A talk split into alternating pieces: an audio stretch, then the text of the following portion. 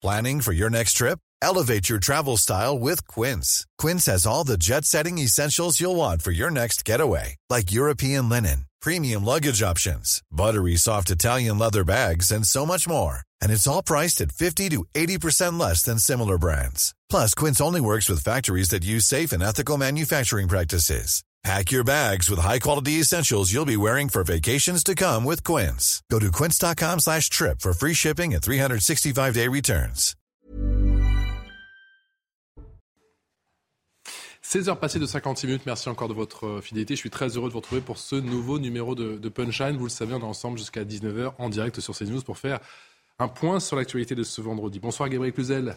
Vous êtes la directrice de la rédaction de Boulevard Voltaire. Bonsoir Karim Zeribi, consultant CNews. Et bonsoir à Geoffroy Lejeune, directeur de la, de la, rédaction de Valeurs Actuelles.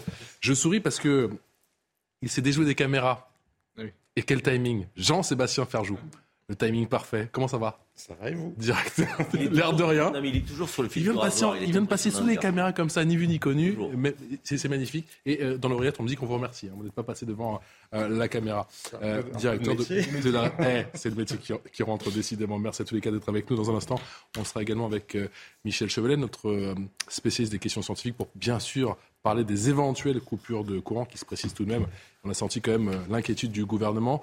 Mais, on, mais, tout d'abord, cette nouvelle action coup de poing à, à Paris en, en faveur des, des, migrants, des centaines de tentes installées devant le Conseil d'État, juste en face du Louvre, pour réclamer la mise à l'abri d'urgence de plusieurs centaines de mineurs isolés. Bonsoir Mathieu Rio. Vous êtes euh, avec Jean-Laurent Costantini sur place. Quelle est la Bonsoir, situation? Patrice. Eh bien, écoutez, nous sommes juste en face, vous le voyez, du Conseil d'État et des dizaines de tentes ont été installées ici. Il y a euh, à peu près 300 mineurs ici, 300 pardon euh, immigrants, jeunes immigrants qui n'ont pas été reconnus mineurs justement. Je vais vous l'expliquer dans un instant. Mais vous le voyez, il y a euh, du monde, il y a aussi les bénévoles et les responsables de nombreuses associations, notamment Utopia 56 ou encore Médecins sans frontières. Et il y a aussi la police, de la gendarmerie qui est présent autour du lieu. Et bien, vous le voyez qu'il y a beaucoup de monde ici. Alors justement, pour vous expliquer la situation de ces jeunes gens derrière moi, eh bien, ils n'ont pas été reconnus mineurs par les services départementaux, mais c'est une évaluation qu'ils contestent. Alors, ils ont déposé un recours auprès du juge pour enfants, mais en attendant, eh bien, ils sont à la rue dans un camp euh, à côté de Paris, à Ivry-sur-Seine. Alors, je suis avec une responsable chez Médecins sans frontières, Madame Kalowa. Est-ce que vous pouvez nous expliquer un petit peu dans quel flou juridique se trouvent ces mineurs ici à côté? Oui, tout à fait. Donc, c'est des jeunes qui ont saisi le juge des enfants pour faire valoir leurs droits, accéder à une protection. Or, en France, pour l'instant, aucune prise en charge n'est prévue pendant cette période-là. Et il faut savoir que c'est une procédure qui est très longue, qui peut prendre plusieurs semaines, voire plusieurs mois. Donc pendant ce temps, ces jeunes sont à la rue, n'ont pas d'hébergement, n'ont pas d'aide financière, et personne, à part les associations, ne les aide pour se nourrir, se vêtir, euh, apprendre le français, se former. Voilà. Donc euh, nous, ce qu'on demande, euh, c'est que ces jeunes puissent être mis à l'abri immédiatement ce soir, qu'on leur rende un peu de dignité, parce qu'en fait, ils vivent à la rue, encore une fois, dans des conditions qui sont déplorables, qui ne sont pas euh, digne de notre, de notre pays, pour être très honnête. Donc on demande une mise à l'abri immédiate et ensuite on demande aussi à ce que pour l'ensemble des mineurs non, non accompagnés en France, il y ait une prise en charge adaptée à leur âge qui soit prévue pendant la saisine du juge des enfants. Voilà, vous avez entendu les revendications des associations ici. Pour le moment, depuis la création de ce camp à Ivry-sur-Seine, 116 mineurs ont été reconnus. 116 migrants ont été reconnus mineurs.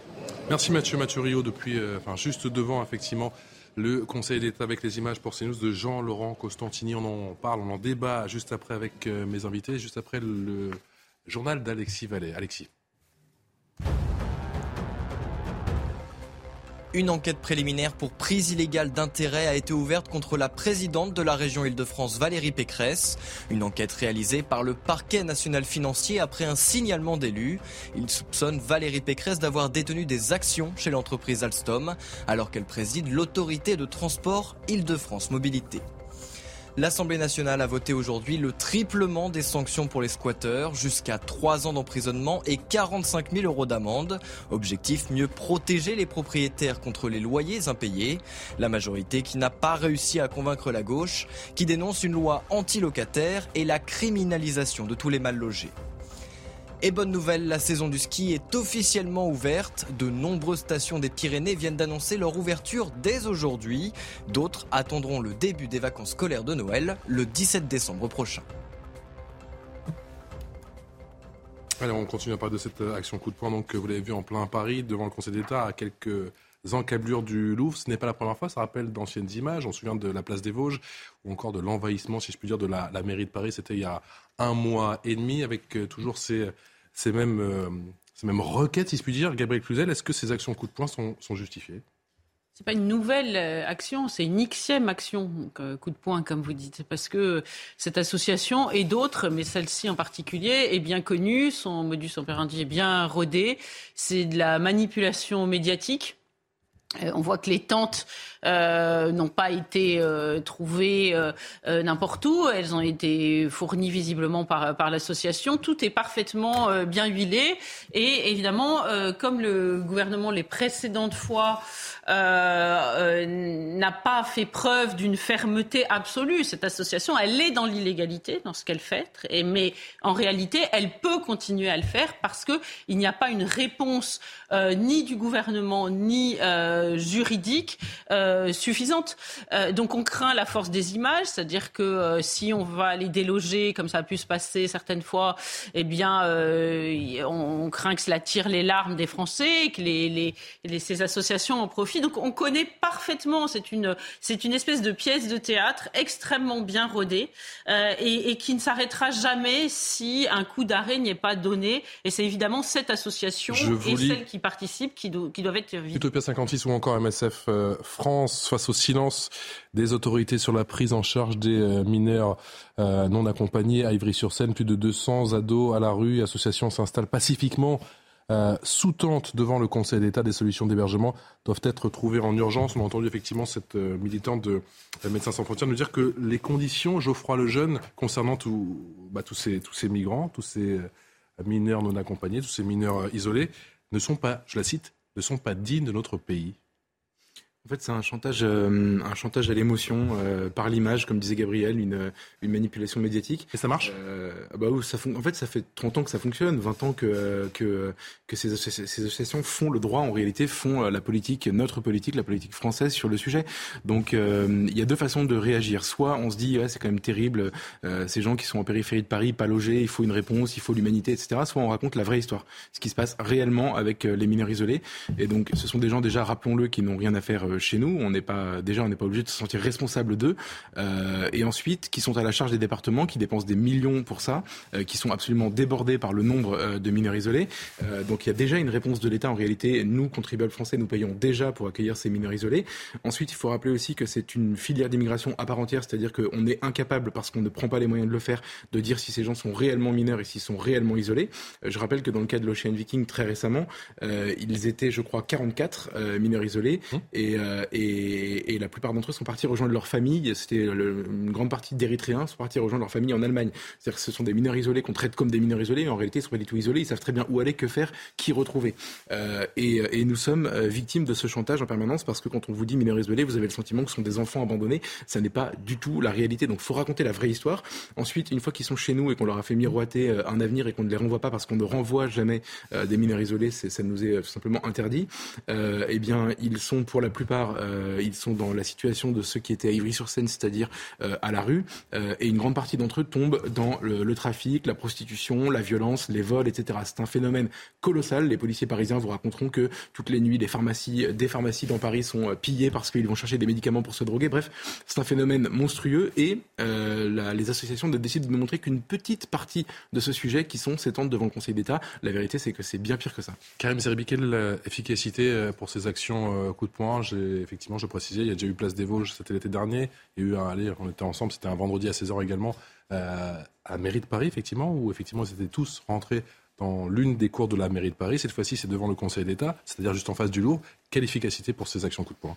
Je ne crois pas qu'il y en ait énormément d'efficacité. Je crois qu'on tourne en rond sur ces questions. On manque de, clarté, euh, de limpidité sur la politique que nous devons mener à l'égard des migrants. Je ne crois pas qu'il y ait une vraie histoire à raconter, comme le dit Geoffroy Lejeune. Il y a des histoires. Ce sont des histoires. Hein. Donc il n'y a pas, euh, je dirais, une histoire qui concerne tous les migrants. Et il faut faire le clair sur ces histoires. Il y en a, et là je suis d'accord avec lui euh, sur ce point, qui ne sont pas mineurs Et, on est incapable euh, de décréter qui l'est, qui ne l'est pas, alors qu'on pourrait euh, se donner les moyens de, le faire. Donc il faut absolument distinguer les mineurs de ceux qui n'en sont pas. Parfois, vous avez des gens, c'est très clair, ils ont 25 ans, ils se font passer pour des, gens qui ont 15, 16 ou 17 ans. Bon, là, il faut quand même à un moment donné qu'on cesse d'être pris pour des imbéciles. Deuxièmement, il y en a qui proviennent de pays qui ne relèvent pas du droit d'asile. Donc, euh, ça veut dire qu'ils n'ont rien à faire sur notre sol. Si vous avez de surcroît des gens qui ne sont pas mineurs et qui ne relèvent pas de pays euh, qui euh, pourraient leur accorder le, droit d'asile, ils n'ont rien à faire sur notre sol. Or, on ne sait pas faire la part des choses entre des vrais mineurs, de ceux qui n'en sont pas, de ceux qui relèvent du droit d'asile, de ceux qui n'en relèvent pas.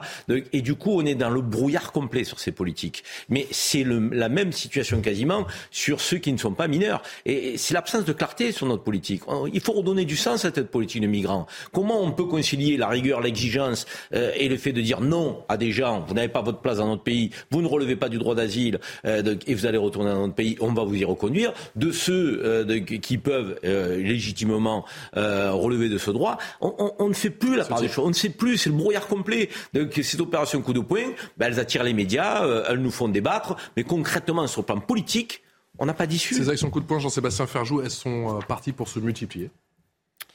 Je ne sais pas, parce qu'elles existent effectivement, comme vous le soulignez, euh, déjà de manière euh, récurrente. Alors je veux dire, quitte à ce qu'elles aient lieu, le choix de la place du Palais Royal devant le Conseil d'État me paraît assez judicieux, parce que on se souvient que c'est depuis la Régistie de 1978, si je me souviens bien, que le Conseil d'État a commencé à s'opposer à la politique de contrôle des flux migratoires, puisqu'il avait renversé la décision prise à l'époque par le gouvernement Barr, qui voulait euh, stopper et beaucoup plus contrôler le regroupement familial. Et c'est à partir de là où on a construit toute une jurisprudence permettant d'établir euh, les, finalement les, ce qu'on constate aujourd'hui comme filières d'immigration qui ne sont pas des filières d'immigration économique, mais qui justement euh, s'appuient sur, euh, sur ce droit français.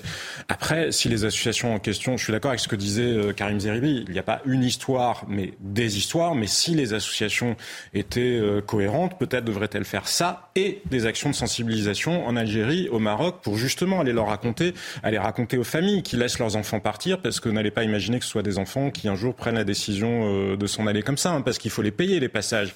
Il faut soit payer un billet d'avion, soit payer un passeur. Donc de toute façon, ça se fait avec les familles, à minima avec le soutien des entourages, et donc que les associations aillent raconter la réalité de ce que vivent leurs enfants en France pour ceux qui sont véritablement des enfants, puisqu'effectivement certains ne le sont pas des mineurs. avec la prostitution, avec la drogue, comment? Je sais que vous n'êtes pas juriste autour de la table, mais elles sont légales ces, euh, ces actions coup de poing, ces occupations du terrain au final? Devant le Conseil d'État, par exemple là. Ça relève de la manifestation. Après, euh... l'égalité en quoi vous voulez dire Est-ce qu'elles sont déclarées? C'est quoi votre question? Ma question, c'est est-ce que tu as le droit, effectivement, de, d'occuper euh, comme ça, avec 200, 300 tentes, euh, et d'occuper, de te mettre devant le Conseil d'État? Bah, logiquement, une manifestation, vous devez la déclarer en avoir l'autorisation par la préfecture. Je ne crois pas, et je me trompe peut-être, que ces associations sont dans ce registre-là. Les opérations coup de poing, telles que le nom l'indique, c'est effectivement surprendre les institutions, s'implanter sur une place, attirer les médias et faire en sorte effectivement qu'on ouvre un débat, alors que peut-être légalement et juridiquement, euh, le droit d'être là euh, n'est pas, ne relève pas d'une autorisation. Euh, non, mais précisément, essayez-vous avec votre famille d'aller planter votre tente euh, devant le Conseil d'État, vous allez vous faire recevoir. Mais de la même façon, si votre enfant euh, mine de 17 ans ou de 19 ans refuse de, papier, de reproduire ses papiers d'identité et de dire aux policiers, je suis peut-être mineur, je suis peut-être pas mineur, vous allez voir comment il va se faire recevoir. En réalité, il y a une espèce de droit exorbitant pour ces migrants, ces clandestins, hein, parce qu'il reste des clandestins. Et moi, je suis d'accord avec Geoffroy Lejeune, il y a un narratif qui nous est imposé. Peut-être des histoires singulières, tout le monde a des histoires singulières évidemment, mais il y a un narratif unique, euh, enfantin, euh, manichéen, qui nous est imposé par ces associations et qui paralyse en réalité tout le monde. S'il y avait eu une véritable mesure de rétorsion contre ces associations qui, euh, en réalité, prennent en main ces migrants, hein. quand vous arrivez dans un pays que vous êtes un peu déboussolé, vous savez pas aller acheter votre tente, vous installer, vous organiser, faire un groupe. Donc, ils sont pris en main par ces associations.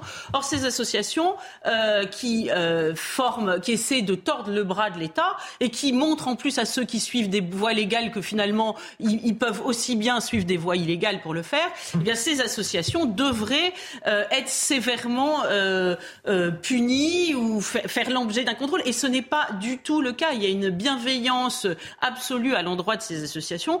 Et encore une fois, ce droit euh, exorbitant est quand même euh, tout à fait surprenant. Jean-Sébastien Ferjou, il y a une bonne partie des, migrants, des jeunes migrants qui se sont installés effectivement devant le Conseil d'État, qui viennent d'Ivry, qui sont installés depuis plus de six mois sous un pont. Concrètement, ils vont être délogés dans pas longtemps. Ils vont retourner, j'imagine, sous le pont là-bas. On fait quoi?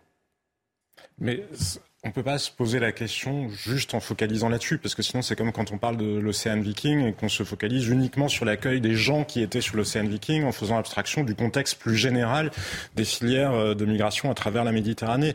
Donc il n'y a pas de réponse à votre question parce que ça s'inscrit précisément dans un contexte euh, beaucoup plus large. Mais oui, si ceux qui sont identifiés véritablement comme mineurs, le droit français, pour le coup, euh, impose de, de les accompagner. Le sujet, ça n'est pas d'accompagner cela. Le sujet, c'est comment faisons-nous pour que précisément ça ne devienne pas, ou ça ne, enfin, ça ne, c'est déjà devenu, mais pour que ça ne continue pas à être une filière euh, d'immigration dont l'esprit euh, a été totalement détourné. Et pour revenir sur la question que vous posiez d'un point de vue juridique, j'ai envie de vous répondre sur le terrain de l'opportunité en quelque sorte. Alors effectivement, il y a un deux poids deux mesures. Gabriel parlait de si vous le faites avec votre famille, mais moi j'ai en mémoire les veilleurs. Vous vous souvenez, ces gens qui se mobilisaient à l'époque contre le mariage pour tous. Je peux vous dire que quand ils essayaient de faire des actions comme ça, ils étaient expulsés manu militari et qu'en général les poursuites n'ont pas été légères à leur encontre. Faisons attention, parce que imaginons que euh, l'État justement ne gère plus ces situations-là, vous finirez par voir que comme dans certains quartiers, il y a des milices populaires entre guillemets qui se sont mises en œuvre pour établir l'ordre, etc. Mhm. Que dira l'État le jour où ça sera, je sais pas quoi, génération identitaire qui euh, ne bloque pas le périphérique pour le climat ou la place du Conseil d'État pour les migrants, mais qui bloque l'Élysée en exigeant un meilleur contrôle des, des flux migratoires. Vous voyez bien que ce sujet-là, il finira par surgir si le système démocratique est incapable d'entendre la demande récurrente des Français qu'une politique enfin plus ferme et plus cohérente soit mise en place pour contrôler les flux migratoires. Le jeu. Sur ce type d'action qui est amené, j'ai quand même le sentiment à être de plus en plus récurrent. Quand on écoute les associations euh, comme celles qui sont aujourd'hui euh, devant le Conseil d'État, euh, et quand on écoute même un peu ce qui nous est raconté sur le sujet de l'immigration clandestine, j'ai en tête, vous savez, il y a quelques années, un film qui s'appelait Samba, qui racontait l'histoire d'un réfugié clandestin qui était joué par Omar Sy. On a cette, le, le, le, discours classique consistant à dire que les réfugiés sont traqués par la police, vivent dans la peur, ont, ont, très très peur des institutions, de, de, de l'État français, etc. Et en fait, cette image, elle a le mérite au moins de prouver qu'en réalité, pas du tout. En réalité, ils ont même une attitude de revendication alors qu'ils sont ici illégalement qu'il ne devrait pas être euh, chez nous. Et euh, il y a autre chose qui me frappe, c'est vous avez demandé si la manifestation euh, était légale ou pas. J'ignore si elle est déclarée, je pense qu'elle ne l'est pas. Mais ce qui est intéressant en revanche, c'est que depuis maintenant 2012, on a supprimé le délit de séjour illégal. C'est-à-dire que avant 2012, des policiers pouvaient aller interpeller des gens qui étaient là en disant écoutez, vous êtes ici clandestinement, je suis désolé, on va devoir vous embarquer.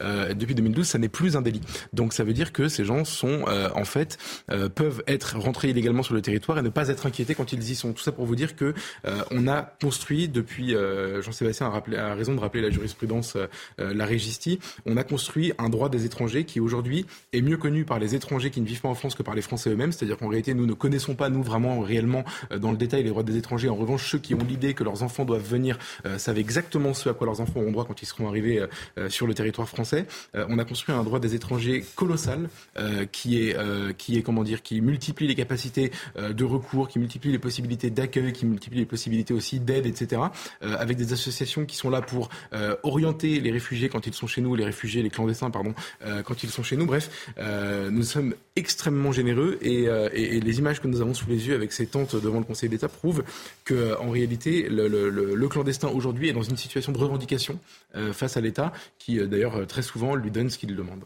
Karim, et ensuite on parle de la, France des bougies, ça va vous plaire. C'est un vrai sujet, cette question des, mineurs isolés, euh, migrants.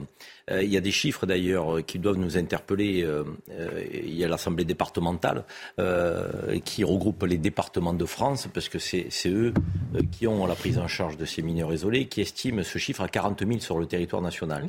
Euh, quand Gérald Darmanin lui-même estimait qu'ils étaient que 16 000. Euh, on voit bien le gap entre euh, les statistiques du ministère de l'Intérieur et la réalité dans notre pays de ceux qui ne sont pas suivis qui ne font pas l'objet d'un suivi. Et, quand vous ne faites pas l'objet de suivi, vous êtes donc invisibilisé et, non identifié dans la société. Et c'est aussi cela qui verse parfois dans la délinquance et, qui commettent des, exactions sur la voie publique. Donc je crois qu'il faut se pencher sur ce, sujet avec sérieux, avec les pays d'origine, euh, comme euh, cela a été dit, c'est important de le faire. Moi, je, n'entends jamais, lorsque euh, notre président et nos gouvernements vont dans, dans les pays en déplacement, évoquer ces questions-là de gestion de flux migratoires, de gestion des mineurs isolés. Je veux dire, soit ils en parlent en catimini et nous ne le savons pas, mais il n'y a rien qui est signé. On fait des contrats de, pour des contrats de gaz, on fait des contrats économiques, ok, très bien. Mais cette question-là, il faut quand même qu'on la mette au, cœur de nos relations et de notre coopération avec les pays du continent africain quand même. Je veux dire, ce n'est que le début, euh, ce que nous sommes en train de vivre. Nous le savons. Alors après, encore une fois, moi je ne veux pas remettre en cause le droit d'asile, le vrai droit d'asile. Parce qu'il y a des gens qui fuient euh, de la guerre. Quand on a accueilli 150 000 Ukrainiens, on l'a fait parce qu'on savait qu'il y avait la guerre en Ukraine et autres. Il y a des pays qui sont en guerre. Euh, L'Érythrée, euh, le Yémen. donc il y en a qui sont des, je dirais qui relèvent de, de, de réfugiés. Il faut qu'on joue notre rôle sur le plan humain. Mais ça ne doit pas nous permettre à certaines d'ouvrir la porte et de, de tous permettre sur notre sol. C'est-à-dire faire entrer des gens qui ne relèvent pas du droit d'asile, euh, euh, avoir la pression pour les maintenir, subir la délinquance de certains d'entre eux. ça, ça n'est pas acceptable et je pense que les Français, quelle que soit leur sensibilité, ne peuvent pas l'accepter. Et, je crois que c'est là qu'il faut travailler. Et c'est sur ça qu'il faut œuvrer aujourd'hui. Donc, sans effectivement euh, euh, tirer des conclusions euh, générales. Mais on a un sujet. Et ce sujet, il semble pas être pris à bras le corps aujourd'hui. Est-ce que vous avez acheté vos, vos bougies? Est-ce que vous avez fait votre stock de bougies ou pas? Pas encore. Encore. La France va-t-elle vivre à la bougie? C'est la question qu'on se pose à, présent. Train annulé, école fermée le matin, infrastructure protégée. Une circulaire a été envoyée au préfet pour leur demander d'anticiper d'éventuelles coupures d'électricité.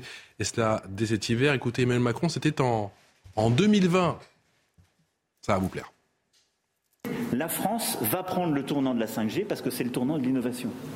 Et j'entends beaucoup de voix qui s'élèvent pour nous expliquer qu'il faudrait relever la complexité des problèmes contemporains en revenant à la lampe à huile. Je ne crois pas au modèle Amish.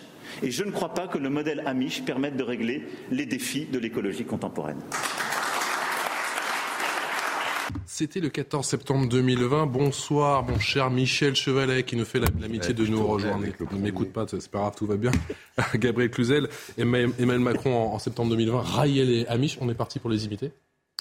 Ah bah de fait, euh, euh, ça, se la situation se complique. Alors je sais pas si c'est les Amish, mais je, et je ne sais pas si c'est Emmanuel Macron qui nous porte la poisse, mais j'ai l'impression qu'on revient un peu au Moyen Âge depuis qu'il est euh, arrivé. Je sais pas si vous avez noté, on a eu les jacqueries, les épidémies avec les rats d'ailleurs, bah, lui c'est pas lui, c'est plutôt Anne Hidalgo. Euh, maintenant on va se, se, se chauffer et s'éclairer à la bougie. Alors j'espère qu'il n'y aura pas les famines avec les pénuries dans les, dans les supermarchés, mais il va falloir que ça s'arrête un moment. de à huile à l'époque, mais on va la ressortir. Alors pour un homme du progrès, exactement, pour un homme du progrès, ça se pose là et ça, ça, ça commence à devenir euh, sérieusement inquiétant. Non mais euh, plus de façon plus concrète, euh, que va-t-il se passer? C'est vrai que nous, nous, sommes incapables de le dire. Tout d'abord parce que, mais ça, je pense que c'est Michel Chevalet qui va nous l'expliquer. Si j'ai bien compris, c'est dépendant de la météo, c'est-à-dire que s'il fait très froid, la situation euh, peut, peut se, ça sera la se compliquer très vite. Du en même temps du courant alternatif. Et, et, parfois oui, parfois non. Et, ce que je comprends aussi, c'est que euh, euh, il y aura une partie de la France qui sera favorisée. Ce sera la France urbaine, une fois de plus, celle qui est proche des lieux sensibles, des commissariats, des pompiers, de, de, de ces endroits stratégiques et puis la France des campagnes qui risque bien, encore une fois, d'être la cinquième roue du carrosse. Météo à l'arrêt, ascenseur bloqué, la dernière grande panne d'électricité, vous savez, c'était en 1978, le 19 décembre 1978 pour être euh, plus précis. Et dans les JT, notamment sur la une, TF1, ça donnait ça. Il a suffi d'un gros déséquilibre entre la consommation dans l'ouest et la production dans l'est pour qu'un incident mette le réseau en château de cartes. Alors, Michel Chevalet, comment ça s'est-il passé? Bien, il est encore très difficile pour pouvoir expliquer finalement ce qui s'est passé. Ce que l'on peut dire finalement, c'est d'abord deux règles d'or qu'il faut avoir présentes à l'esprit lorsque l'on parle d'alimentation en énergie électrique. La première, c'est que l'électricité ne se stocke pas, on la consomme immédiatement. Il faut donc ajuster sans arrêt l'offre à la demande. Fabuleux. Fabuleux. Fabuleux. Vous, allez nous dire la même chose, c'est bon? Ah, euh, Oui. les, cheveux, longs, les, pas de def, les pantalons pas de def, les mêmes plaquettes à l'époque. magnifique. bon. alors, la France des Amish, on ne sait pas, mais en tout cas, on est de retour 40 ans en arrière Non, ce que l'on veut pas, bah, même on est conscient des difficultés aujourd'hui, c'est de se retrouver dans une situation où d'un seul coup, tout le réseau, comme un château de cartes, s'écroule et on se coupe aussi des autres réseaux européens pour éviter d'entraîner le déséquilibre. Et donc, du coup, on se dit, bah, quelle est la solution ultime qu'ont les autorités entre les mains? Eh bien, c'est d'enlever du courant d'un certain nombre d'utilisateurs. Et vous avez raison, ces utilisateurs seront plus, à mon avis, en province que dans les grosses agglomérations, et notamment Paris. Pourquoi? Ben Parce qu'il y a un certain nombre, à Paris, une forte densité, ce que j'appellerais d'utilisateurs prioritaires c'est-à-dire les services de secours, il y a beaucoup d'hôpitaux, il, y a beaucoup de malades, etc. Voilà, la situation dans laquelle. Ce qu'il faut penser, c'est que c'est le dernier recours. Ils ont le dos au mur. RTE, hein, il y a trois choses.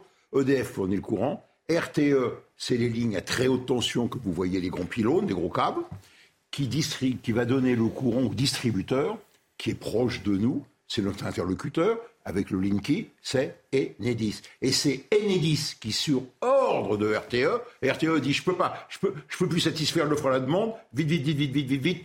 Et c'est vous qui allez couper le courant, suivant un plan préétabli.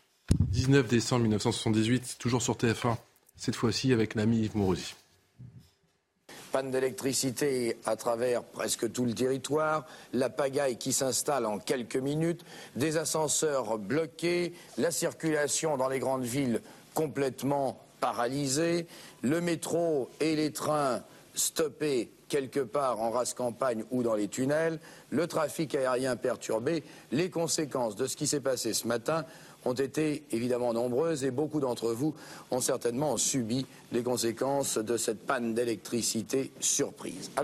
Michel Chevalet, une simulation à l'échelle nationale est prévue par Enedis RTE la semaine prochaine, vendredi prochain. Les gestionnaires de transport. C'est une simulation. Hein. C'est une simulation. Une si vous voulez, générale. Sur trois jours, général, sous forme de crash test Voilà, oui, oui, c'est ça. Vous savez, c'est un peu comme les lancements d'Ariane. On fait une répétition à blanc avant. J'espère que ça va marcher alors. Hein. hein? J'espère que ça va marcher alors. Comment? J'espère que ça va marcher. Oui, ah bah. Ah ouais. Ariane, ouais. Non, c'est assez maîtrisé. Enfin, non, non, non. Il n'y a pas d'aléa technique de, de, de, de ce côté-là. C'est un problème de coordination entre pas, beaucoup, beaucoup, beaucoup, beaucoup d'équipes. Hein. Pensez que au niveau de d'Enedis, il va falloir faire ce qu'on c'est pas. On va, je ne vais pas isoler un département ou une province pour les problèmes d'équilibre, si vous voulez, je vais couper un peu dans le nord, un petit peu dans l'est, un peu dans la région parisienne, etc. C'est ce qu'on appelle la structure en tâche de, de.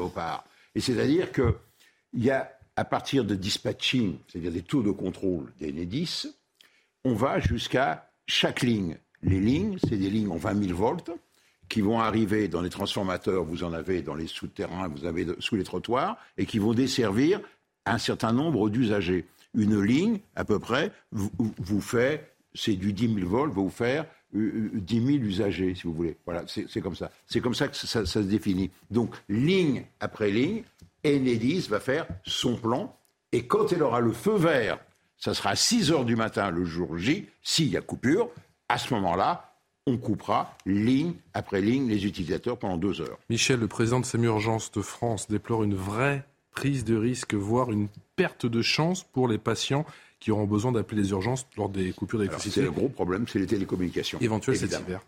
Évidemment. raison. ça semble tout, vous à moi surprenant. On a bâti un réseau de télécommunications avec les relais, le GSM. C'est génial, c'est formidable. Bien qu'il y ait encore des zones blanches. Mais ce qui me semble aberrant, c'est qu'on n'est pas, on ne vole pas en France mmh. maintenir le fil, le fil que l'on a chez nous.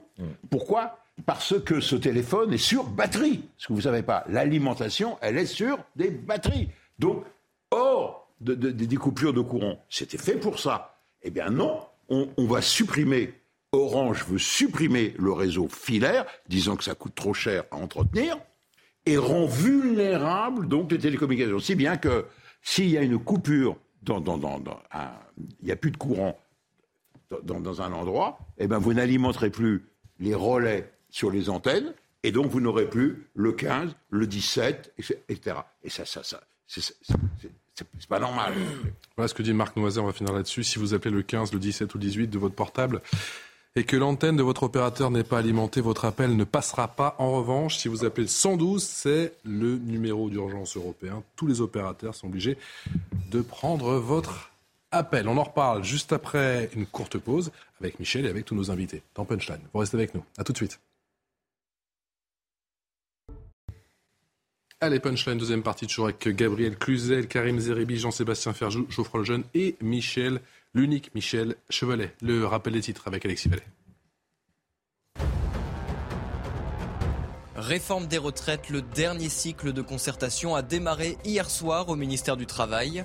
Plusieurs scénarios combinant l'âge légal et la durée de cotisation ont été évoqués. Dans les colonnes du Parisien, le gouvernement d'Elisabeth Borne semble avoir tranché pour un départ à 65 ans. La Première ministre précise que la réforme s'appliquera à partir de l'été 2023.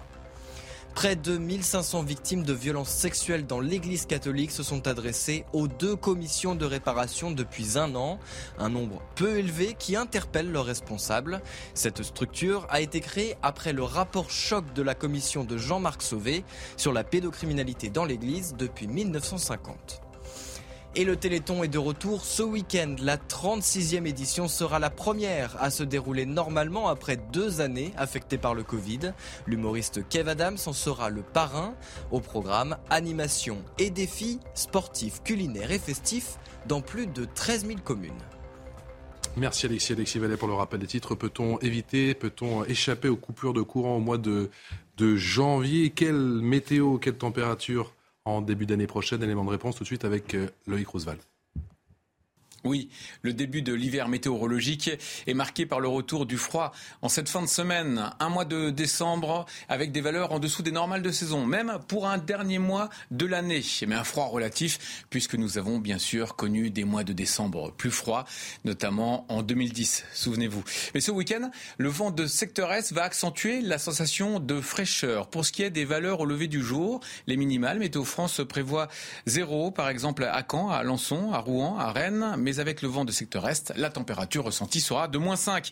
Concernant les prévisions saisonnières de Météo France, on rappelle que c'est une tendance à long terme et à prendre avec des pincettes, naturellement. Il y a 25% de chances que cet hiver 2022-2023 soit plus chaud que la normale. 25% de chances qu'il soit plus froid. Enfin, 50% de chances que cet hiver soit dans les normales. Mais attention, ces dernières années, les hivers étaient très doux. Nous ne sommes plus habitués. Pour info, pour la période hivernale, normalement, pour les normales minimales, les valeurs les matins, nous sommes à 2 degrés seulement sur la moitié nord, à 3 degrés sur la moitié sud. Enfin, les normales maximales, les valeurs de l'après-midi, nous sommes à 8 degrés sur la moitié nord, 11 degrés sur la moitié sud. Même si éventuellement nous avons un hiver dans les normales de saison, entre guillemets normal, la sensation sera froide puisque nous ne sommes plus habitués par rapport à ces dernières années. Michel Chevalet, bien évidemment, n'a pas de boule de cristal, mais on peut d'ores et déjà dire qu'au mois de décembre, on n'aura pas de soucis. Pourquoi en janvier On a une chance sur deux. vous avez bien vu. Sa prévision, moi je joue au loto avec ça. Hein. Hum. Euh, une chance sur deux d'avoir ce qu'on appelle un coup de froid. Je vais vous donner simplement un chiffre et un seul à retenir, parce qu'il y a beaucoup trop de chiffres. À chaque fois qu'on descend d'un degré sous la température moyenne, moyenne, très difficile à définir. température surtout, moyenne. Surtout en ce moment parce qu'il fait chaud. En, décembre. Pour la période. Température moyenne météo. Si vous êtes un degré en dessous, comme on a une, beaucoup de chauffage électrique en France, eh bien, il faut mettre en route deux centrales nucléaires supplémentaires. C'est tout. Or, comme on est juste en centrale nucléaire, ça ne peut pas passer. Pour qu'on comprenne bien, Michel, est-ce qu'il y a une température À partir de quelle température on, sait qu'on va couper? Oui, mais comment on peut savoir ça? Non, non, mais la clé, la clé, vous l'avez bien compris, du, plan de, sauvegarde, je voudrais dire, du gouvernement, c'est la météo. S'il fait très froid, ça passe pas. Mais c'est quoi très froid? On, a une chance sur deux. Il a bien dit. Et tu veux... Non, mais Michel ne veut pas nous donner de température. Il veut pas, mais je ne sais pas. Mais je veux pas parce qu'il il, me connaît, il a peur que je ressors dans deux mois. tu arrives avec les gars et les moufs. non, mais très franchement, c'est dramatique mmh. que ce, que ce nous sommes en train de vivre. Sixième, septième puissance mondiale, le pays du nucléaire. Qui, qui aurait pu croire que il y a un an avant la guerre en Ukraine, qu'on allait se retrouver dans ce genre de situation? Mais, mais je sais pas, moi, on a des gens qui font des études, qui font 10, 12 ans d'études après le bac dans notre pays, mais ça sert à quoi d'avoir des têtes bien pleines comme ça? Je veux dire, ils sont même pas capables de décorer le, le, le, le réseau téléphonique euh, euh, du réseau électrique aujourd'hui. Donc ça veut dire que euh, on aura des, des, compatriotes qui seront dans une, un vide absolu. Et moi, je pense à ceux qui sont obligés d'avoir des soins à domicile qui dépendent d'électricité pour leur survie. Comment on va faire quand ça va être dans les campagnes? On va leur dire quoi? On vient ah. vous chercher, on vous mène en ambulance dans les hôpitaux des grandes métropoles. théoriquement, ils ne sont pas coupés. Hein. Sont pas coupés. Hein. Théoriquement, ils ne sont pas coupés. Mais ils ne sont pas coupés, mais ça ah, non, non, ils doivent, non, non, ils doivent ils doivent alerter. Oui. Ils doivent alerter l'agence sanitaire locale, l'ARS, qui va alerter Enedis. Et si c'est l'endroit, la région où il faut couper, Enedis dit non, sur cette ligne-là, on ne coupera pas parce qu'il y a un malade, etc. Attention. tu, tu sais très bien qu'on a de plus en plus de nos compatriotes dépendants euh, en matière de santé, avec une démographie euh, galopante, donc des gens qui sont à domicile, qui ont besoin de soins. Enfin, je veux dire, c'est pas innocent. Ce qui va se passer, c'est pas innocent. Et... Hein. C'est pas une petite plaisanterie, hein, les coupures de courant. Effectivement, sur les personnels fragiles, également sur l'école, dans le domaine de l'éducation. Voilà ce que nous dit le ministre de l'Éducation, Papendiaï. Les délestages programmés vont en effet toucher les écoles et les établissements scolaires selon trois créneaux, 8h, 10h, 10h midi et puis 18h, 20h le soir. Ces deux créneaux du matin s'ils sont dans une zone qui subit un délestage, auront pour conséquence que la rentrée des élèves le jour concerné se fera en début d'après-midi, avec sans doute un repas qui sera néanmoins prévu pour les élèves qui sont à la cantine. Donc, il n'y aura pas, Gabriel Cluzel, d'école le matin. Non mais ça, va être un bazar monstrueux. Non mais ça reste du registre des hypothèses et vraiment il est à souhaiter que ça le reste euh, parce que toute la logistique des familles euh, va être extrêmement euh, difficile. Alors on a vu déjà l'effet de, la suppression de l'école pendant la, la, crise du Covid. Qui va garder les enfants? Qui va les emmener ensuite? Enfin c'est c'est absolument ubuesque. Moi, la question que je me pose, c'est euh, à quel moment ceux qui ont pris des décisions dramatiques, qui nous ont mises euh, dans cette situation, euh, vont faire leur mea culpa. Je, pour le moment, je n'ai entendu personne. Ce que j'ai entendu, c'est des responsables politiques. Vous pensez à qui? Bah, Elisabeth Borne. Euh, tous ceux qui ont fermé, par exemple, euh, qui, ont, qui se sont félicités de la fermeture de Fessenheim. Alors aujourd'hui, moi j'entends Olivier Véran qui vient dans ma cuisine et ma lingerie. C'est dommage, il fait pas le repassage encore, sinon je lui proposerais bien. Bientôt. Euh, il, il, explique que euh, il faut, euh, il faut le sèche-linge faire ceci, la plaque électrique faire cela. Non, mais c'est quand même ubuesque de renverser la charge de la responsabilité. Sans que vous voulez le réécouter. Hein. Je le passe tous les jours. Vous le réécoutez? Ah oui, non, mais parce que je, on, va je le caler, trouve on va le caler. que c'est proprement scandaleux que aucun de ces responsables politiques euh, ne. oui, ça j'aimerais bien. Avec le biceps. Euh, ça serait une bonne façon de faire son mea culpa. Euh, que aucun de ces responsables politiques ne, euh, encore une fois, ne, ne reconnaissent euh, avoir fait une erreur et s'être trompé lourdement. C'est encore une constante dans ce pays. Personne euh, ne prend réellement ses responsabilités. On peut rajouter que ça ne va pas aider à la confiance des Français dans le gouvernement, mais pas seulement. Vous parliez du téléphone. Quand j'entends que finalement, bah, après avoir vanté la fibre la boxe, tout ce que vous voulez. Euh, on nous explique que c'est en gardant son bon vieux fil de cuivre euh, que on, risque de s'en sortir avec notre téléphone. On nous a expliqué pendant des années qu'il fallait plus ce fil de cuivre et personne n'a moufté. Personne au lieu nous a dit euh, non attention, gardez votre fil de cuivre, ça serait mieux quand même. Et donc c'est quelque chose qui rend les Français extrêmement méfiants. Il ne faut pas s'étonner ensuite que les survivalistes développent. Et Gabriel, tout va bien. Tout va bien. Il est arrivé. Ah bon C'est de qui je parle? Olivier Véran. On l'écoute. On l'écoute. Nous garderons à chaque fois les moyens d'éviter de recourir à des, coupures en adaptant nos comportements. Et si nous sommes en territoire concerné par le risque, par exemple, il pourra nous être demandé, dans les horaires qui sont les plus, euh, je dirais, demandeurs d'électricité, c'est-à-dire en général le matin et puis le soir vers 19h, d'éviter de faire tourner euh, le lave-linge ou de décaler un peu l'allumage de la plaque de cuisson. Vous verrez, c'est des mesures extrêmement euh, simples qui sont en réalité assez peu contraignantes et qui ont un impact massif pour éviter qu'on se retrouve dans des situations, même temporaires, qui sont plus, plus délicates. Geoffroy Lejeune, on prend en rire, mais euh, dans trois voire quatre semaines, euh, je pense qu'on ne va pas rigoler du tout. Quand ça va arriver Non, mais moi je rigole déjà pas du tout. En fait, je trouve ça insupportable. Je trouve insupportable de les écouter. Déjà, j'ai essayé de vous détendre, hein, mais non, non, mais vous, vous, faites ça parfaitement. J'essaye, je donne tout. Mais, non, mais enfin, pardon, mais on est en présence de gens. Je parle des gens qui nous gouvernent, qui nous ont expliqué Emmanuel Macron le 3 juin dernier qu'il n'y aurait pas de coupure d'électricité. Euh, Elisabeth Borne le 31 août dernier qu'il euh, n'y aurait pas de coupure pour les ménages. Euh, Olivier Véran qui nous a expliqué hier matin, vous inquiétez pas, c'est pas c'est pas le problème, etc. Et on y va tout droit. Et euh, alors on se pince, on se demande si on est fou en réalité. Et euh, il y a premièrement l'arrogance extrême de ces gens qui nous expliquent toujours que ce qu'on voit n'existe pas. Euh, je vous rappelle qu'ils nous avaient expliqué qu'il n'y avait pas de pénurie d'essence, alors que tout le monde cherchait de l'essence partout, notamment à Paris, mais pas uniquement à Paris. Mmh. Bref, donc ça, ça commence à devenir insupportable. Et Gabriel avait raison de souligner que ce sont des gens qui ne sont jamais mis en face de leurs responsabilités. C'est-à-dire que, en fait, moi, je veux bien qu'on s'extasie en permanence euh, devant l'exemple de la démocratie suédoise où une ministre a démissionné parce qu'elle avait fait payer par le, son ministère une barre chocolatée. Moi, j'aimerais que Olivier Véran, parce qu'il dit n'importe quoi en permanence, qu'il manque, qu'il se trompe, puisse un jour peut-être démissionner parce qu'il a dit n'importe quoi au nom de ce qu'il a, de a mal fait. Ou au moins qu'on se pose la question de leurs compétences.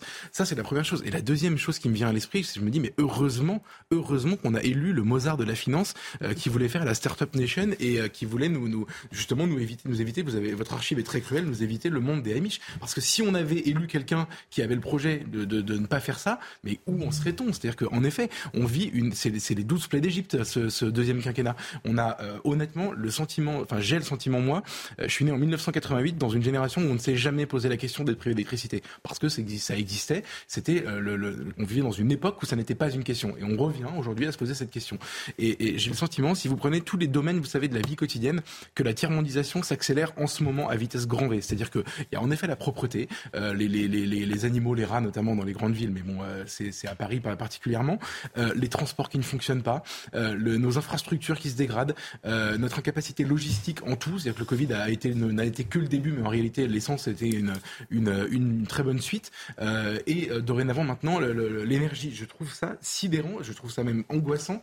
Et ces gens continuent à parler. J'essaie de vous détendre, mais je suis pas sûr de vous rassurer. Est-ce que vous avez entendu la, la commission sur la souveraineté et l'indépendance énergétique de la France à l'Assemblée nationale, avec Yves Bréchet, ancien ah, commissaire si, si. à l'énergie atomique et membre de l'Académie des sciences. C'était très long. Je vous propose un extrait et décryptage Michel. L'État français peine à assumer ce qui est un atout qui lui donne une électricité à 90% décarbonée.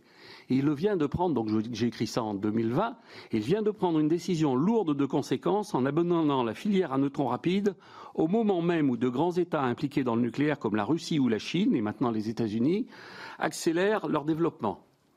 Cette décision, faisant suite à une série de renoncements concernant le parc électronucléaire, est emblématique de la disparition de l'État stratège en matière énergétique et de la transition d'un État stratège vers un État bavard. Elle est aussi révélatrice d'une désinformation continue concernant cette filière, désinformation acceptée par l'État quand elle n'est pas organisée par lui. Plusieurs points demandent à être fermement réaffirmés concernant l'énergie nucléaire.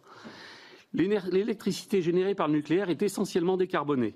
Dans une optique de lutte contre le réchauffement climatique, il est absurde de dépenser des milliards pour décarboner une électricité déjà décarbonée.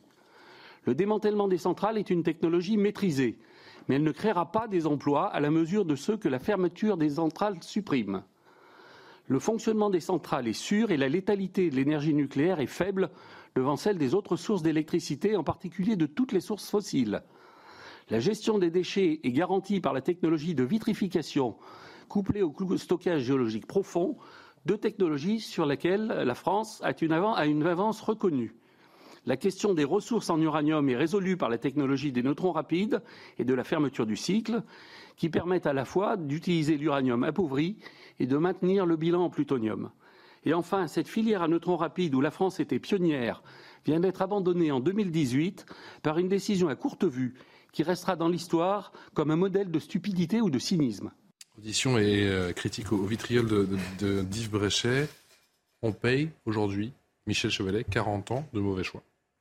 Ah ben, 40 ans, disons, d'errement euh, d'une politique absolument incohérente sur le plan, je parle sur le plan pas scientifique, sur le plan industriel. Là, on paye, on paye les erreurs, hein, c'est tout. Il faut s'en prendre qu'à nous-mêmes. Hein. C'est la gestion d'EDF, qui n'était pas idéal. Euh, ça a été des choix techniques. Ça a été on fait du tout nucléaire, maintenant on n'en fait plus. On va démanteler les centrales. On va, on va une par an. Euh, et puis d'un seul coup, il a dit maintenant hein, on, les relance. bah, vous n'avez plus le personnel, vous n'avez plus les compétences. C'est un, voilà, de ce qui arrive. On n'a plus de soudeurs. Il faut, il faut aller chercher les soudeurs aux États-Unis. Maintenant, on marche sur la tête. On marche sur... pas possible. Merci Michel. Merci d'avoir été avec nous ce soir pour nous éclairer. Le bon sens, mon prochain livre Le bon sens. Pas fait exprès. Où est le bon sens? On le cherche encore. On le cherche encore un petit moment, j'ai quand même le sentiment. Merci Michel d'avoir été avec nous ce soir. Un homme arrêté après la violente agression à l'arme blanche hier aux abords d'un lycée de Chelles en, en Seine-et-Marne d'un élève de 17 ans dont les jours ne sont pas en danger, Anne-Isabelle Telet. C'est une attaque d'une rare violence qui s'est produite ici, devant ce lycée Louis Lumière, hier à Chelles, en début d'après-midi.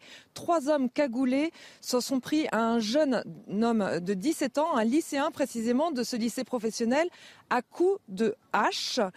Les hommes ont pris la fuite. L'un d'eux a été interpellé et est en garde à vue. Le lycéen qui a été sauvagement attaqué est lui hors de danger, même si euh, il a subi de, graves blessures. Il est toujours hospitalisés. Ce qu'on observe depuis ce matin, bah, c'est euh, des patrouilles de police régulièrement euh, devant ce lycée pour s'assurer qu'effectivement euh, ces hommes, puisqu'ils n'ont pas tous été interpellés, bah, ne puissent pas revenir et éventuellement s'en prendre à d'autres élèves. Mais ce qui est choquant, et vous allez l'entendre, c'est que justement les lycéens de 17 ans, du même âge qu'on a interrogé, eh bien, ils ne sont pas plus choqués que ça par cette attaque à la hache. Je vous propose de l'écouter. Ça me choque pas personnellement apparemment, euh, il y avait aussi une batte et une gazeuse. Mais c'est le coup de hache qui a fait le plus de, dégâts. Quoi. C'est fréquent, mais c'est pas la première fois. Donc il euh, y en a qui sont choqués parce que c'est des âmes sensibles un peu, comparé à d'autres personnes. Mais c'est pas la première fois que ça arrive. Ce n'est pas la première fois qu'une agression a lieu dans ce lycée professionnel qui comprend 650 euh, élèves, puisque en avril dernier, un lycéen avait été agressé à coups de couteau au sein même de l'établissement. Gabriel Cluzel, euh, une brigade régionale de sécurité a été installée donc devant le lycée, annonce de, aujourd'hui de Valérie Pécresse. Cette euh, montée de violence juvénile, est-ce qu'elle est, d'après vous, inéluctable ou pas du tout? Non, mais la question, c'est est-ce qu'on va pouvoir euh, installer une brigade régionale de sécurité devant chaque lycée? Parce que euh, les, faits de ce genre euh, se suivent et se ressemblent. Et c'est quand même pas une solution à moyen terme. Il va falloir quand même se poser la question du problème. D'ailleurs, j'aimerais savoir qui sont ces jeunes Est-ce que ce sont des demoiselles de la Légion d'honneur, des scouts versaillais ou autres? Parce qu'il y a un moment où moi, j'en ai un peu ras-le-bol qu'on parle sans arrêt du jeunistan, comme si il y avait une nébuleuse jeune. jeune. Non, il y a des jeunes dans ce pays. Elles cagoulées, voilà, qui, qui sont-ils? Visiblement, c'est pas des enfants de cœur dans tous les sens du terme. Donc, je, je crois que c'est difficile d'analyser ces sujets si on ne pose pas euh, les problèmes tels qu'ils sont euh, aujourd'hui. C'est vrai qu'on a un ensauvagement euh, majeur qui est en train de s'installer. Même Emmanuel Macron l'a reconnu, je ne sais pas si vous vous en souvenez, il a dit la violence est en train de s'installer dans notre pays, ce qui est une façon de désavouer son garde des Sceaux.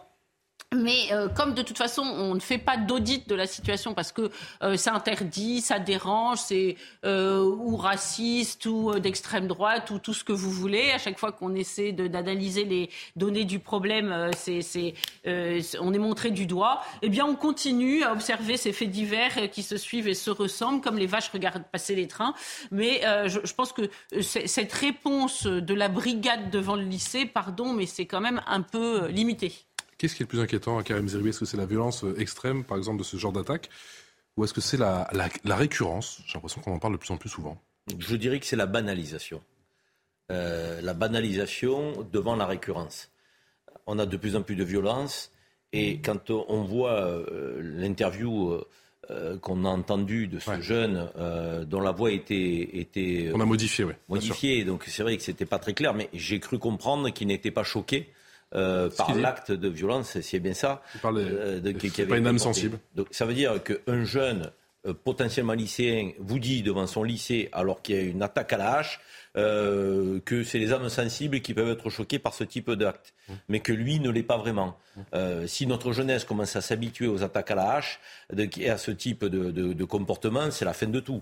On n'est plus dans une société civilisée, on n'est plus dans une société euh, où on peut parler de république, on est dans autre chose. C'est la loi de la jungle, disons-le clairement. Donc il faut tout faire pour effectivement réprimer, mais encore une fois avec une grande fermeté. Alors on le dit, mais derrière, moi j'aimerais que ce soit traduit des faits donc ceux qui sont les auteurs de, ces actes, et qu'on le fasse savoir. Il faut qu'on le fasse savoir. C'est important de, de, faire savoir, un, qu'on leur a mis euh, la, la, la, le grappin dessus, on les a eus, on les a arrêtés, la police a fait son travail, et deux, la justice... On essaie à chaque fois de faire le suivi. Avec fermeté. Et ce suivi, il est rarement fait. Et moi, j'aimerais qu'on communique un peu plus clairement, euh, puisqu'on dit, euh, certains magistrats disent, mais non, on n'est pas laxiste, mais non, qu'on a... Alors, bah, sur Sainte-Soline, par exemple, la bassine, c'est un tout autre dossier. On l'a dit effectivement la semaine dernière ou en début de semaine, en, vendredi. On était en début de semaine. C'était deux à trois mois de sursis, effectivement, pour on quatre, est nombreux à pas être convaincu que la violence est gravement sanctionnée dans notre pays par la justice mmh. et que les multirécidivistes le sont également. On a deux points faibles aujourd'hui, la violence et les multirécidivistes. On a le sentiment que ces jeunes-là se permettent... Tout. Geoffroy Le Jeunesse, qui a une partie de notre jeunesse aujourd'hui qui est, qui est privée d'empathie. Bah, Évidemment, vous, vous, savez, hier on a appris euh, ce qui, quelles étaient les suites de l'agression de la, de la, la vieille dame à Cannes. Euh, je crois qu'il y avait trois euh, jeunes euh, garçons de, 14 et 15 ans, voilà exactement, ouais. qui, qui ont été entendus. Donc, aucun n'a exprimé de remords, aucun. Euh, c'est-à-dire qu'ils ont eu exactement la même réaction euh, qu'en l'espèce que Karim soulignait, c'est-à-dire en effet l'absence d'empathie absolue. Euh, moi, ce qui m'a frappé aussi, c'est qu'il y en a un qui est, dont la complicité n'a pas pu être avérée, donc il a été relâché. Celui qui filmait. celui qui filmait absolument la scène. Déjà, rien que le fait de filmer une telle scène, pour moi, c'est choquant, mais bon, voilà. et les deux autres vont être jugés dans quelques mois. En six mois. Et, et, donc, moi, ce qui me, ce qui m'a frappé, c'est évidemment qu'on n'ait pas mis la main sur, le, enfin, sur celui qui a été relâché, et ensuite, surtout, la, la, la durée de la réponse pénale à, à ce type d'agression. Euh, si vous voulez il y a plusieurs choses. Il y a les causes et les conséquences. Euh, les causes, on pourrait en débattre pendant des heures. Euh, il y a évidemment l'éducation, il y a évidemment le déracinement, peut-être parfois l'immigration, etc. Et, maintenant, les conséquences. Quelle réponse apporte-t-on à ça? On a déjà eu le débat avec Karim sur les centres éducatifs fermés. En plus, on sera d'accord là-dessus. Mmh. Euh, on n'est pas outillé, on n'est pas équipé. Maintenant, il y a aussi autre chose, c'est que on s'adresse à des gens. Moi, je suis plutôt pour l'abaissement de la majorité pénale, mais euh, on est face à des gens qui, s'ils ne sont pas confrontés immédiatement à une réponse pénale, quelle qu'elle soit, mais immédiate, immédiate, euh, auront le sentiment que ce qu'ils ont fait n'a aucune valeur, ne seront pas confrontés même à la gravité de leur acte. Donc, en fait, en l'absence d'empathie, il faut créer cette empathie. Il faut que la sanction vienne apporter, euh, donner une importance dans la tête du malfaiteur à ce qui s'est passé. Et, aujourd'hui, le système tel qu'il fonctionne empêche ça.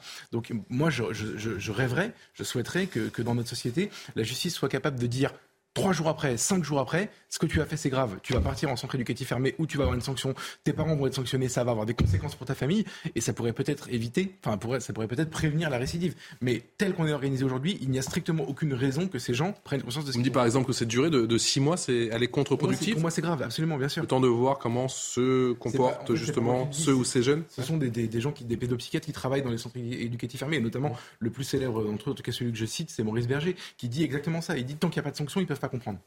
L'Assemblée nationale adopte une proposition de loi pour durcir les, les, sanctions contre les squatteurs. Le but est d'accélérer les procédures en cas de loyers impayés. Le texte triple les sanctions courues par les squatteurs jusqu'à 3 ans de prison et 45 000 euros d'amende. Écoutez, le témoignage de ce squatté, c'était avant, je précise, hein, avant, la proposition, avant que la proposition de loi ne soit votée. Je vous propose de l'écouter. J'ai des locataires qui ne payent pas depuis déjà près de depuis 2016. Euh, et en l'occurrence, euh, donc ils ont eu un avis d'expulsion qui leur a été envoyé en 2018. Et euh, depuis 2018, on n'arrive toujours pas à les expulser. Même si aujourd'hui la loi et la justice est avec nous et la loi est contre eux, en l'occurrence, pour mettre en place justement une expulsion, il faut que la préfecture intervienne pour demander le concours de la force publique. Et malheureusement, ça fait quatre ans que la préfecture ne fait pas d'action, ou du moins qu'on n'a pas de retour par rapport à ça. On est sur des frais qui, qui alors, par le locataire, on est sur déjà euh, depuis 2016 plus de 80 000 euros. Et euh, vis-à-vis de la préfecture, puisque quand le concours de la force publique est, autorisé, en fait, c'est à ce moment-là la préfecture qui prend la suite et qui est censée euh, payer les loyers impayés. On à plus de 50 000 euros. Jean-Sébastien Ferjeux, est-ce que ce propriétaire va enfin être protégé avec cette nouvelle loi?